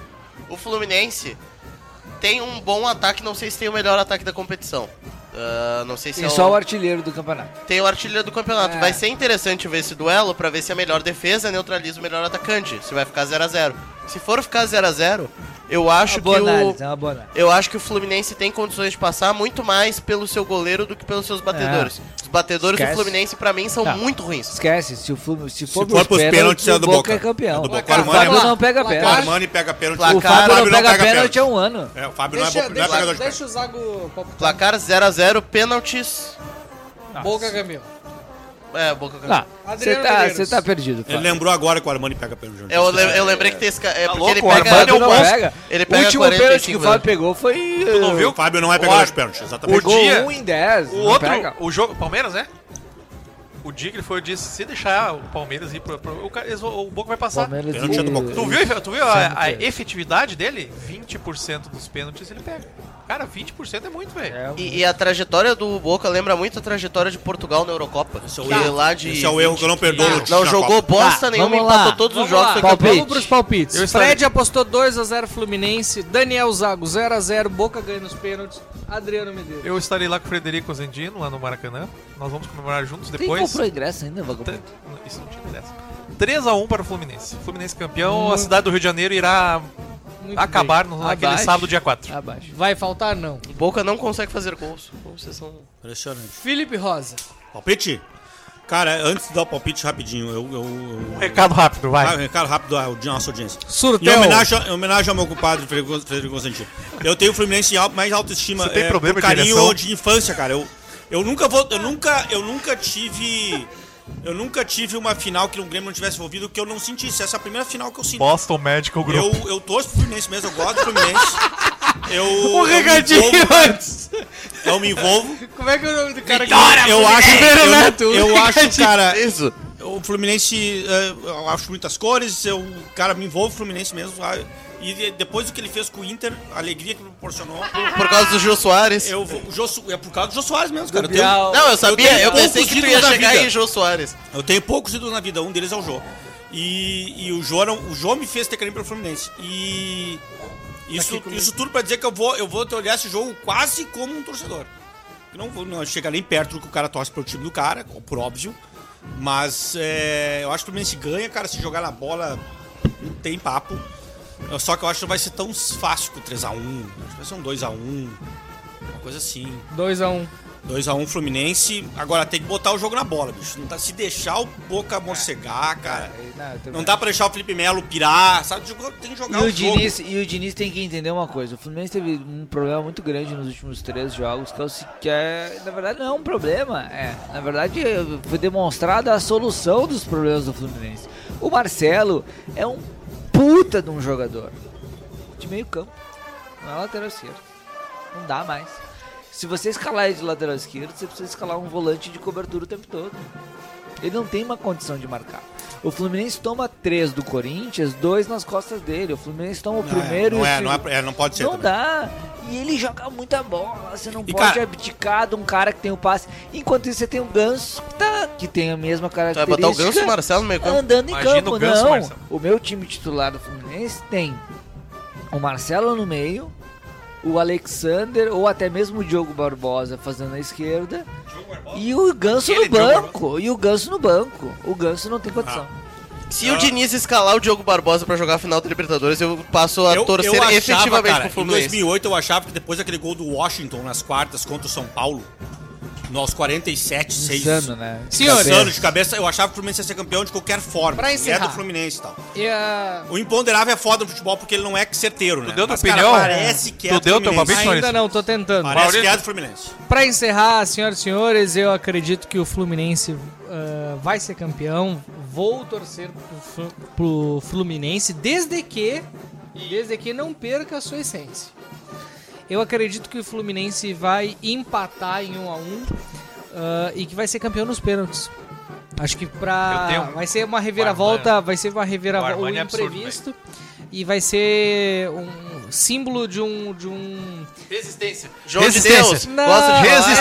é, Imponderável. Eu, eu acho que vai ser, vai ser o Imponderável. aqui, a- a- algo que aconteceu É, muito de parecido Deus. com relação ao que aconteceu em 2008.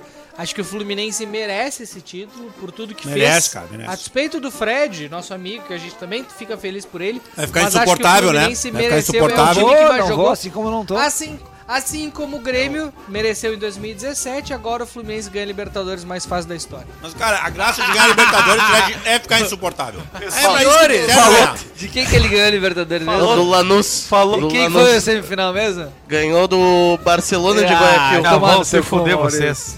Porque o River não teve capacidade de ganhar teve- do O Zago tava lambendo o próprio pau na depois que ganhou do Bolívar. E teve que enfrentar, teve que enfrentar o Botafogo. O Botafogo Os aliados que, mudam que nesse os Vocês aliados observaram que o Zago tá meio corcunda? Ele tá corcunda porque ele lambrou o próprio pau depois que ele passou do Bolívar. Tamanha emoção dele e vem me aplicar essa aqui. Aí o Lanús vai te catar, Zago. Tu, tu ficou pirado com a porra do Bolívar. Ganhamos fora. Ah, te catar. Timeco daquele. Timeco ridículo, pelo amor de Deus. Esse foi Cara, que eu o tava corcunda de tanto me curvar pra buscar 32º rabo de gremista que tava na rua do podcast. Ah, eu tava desesperado, na isso é verdade, isso é roda. 32 episódio. Voltamos certamente já para repercutir a final da Libertadores. Um grande abraço. Inclusive pro nosso ouvinte, pra nossa amiga dona de casa, que tá se perguntando, esse programa tá meio inconstante, tá aparecendo tá num se dia, sumindo no outro. Gente, a gente tá fazendo programa agora de 15 em 15 dias, tá? Então, de duas em duas Semana que semanas vem que é nós vamos feriado aparecer. que não vai ter. É isso aí. Um Exato. grande abraço e até a próxima.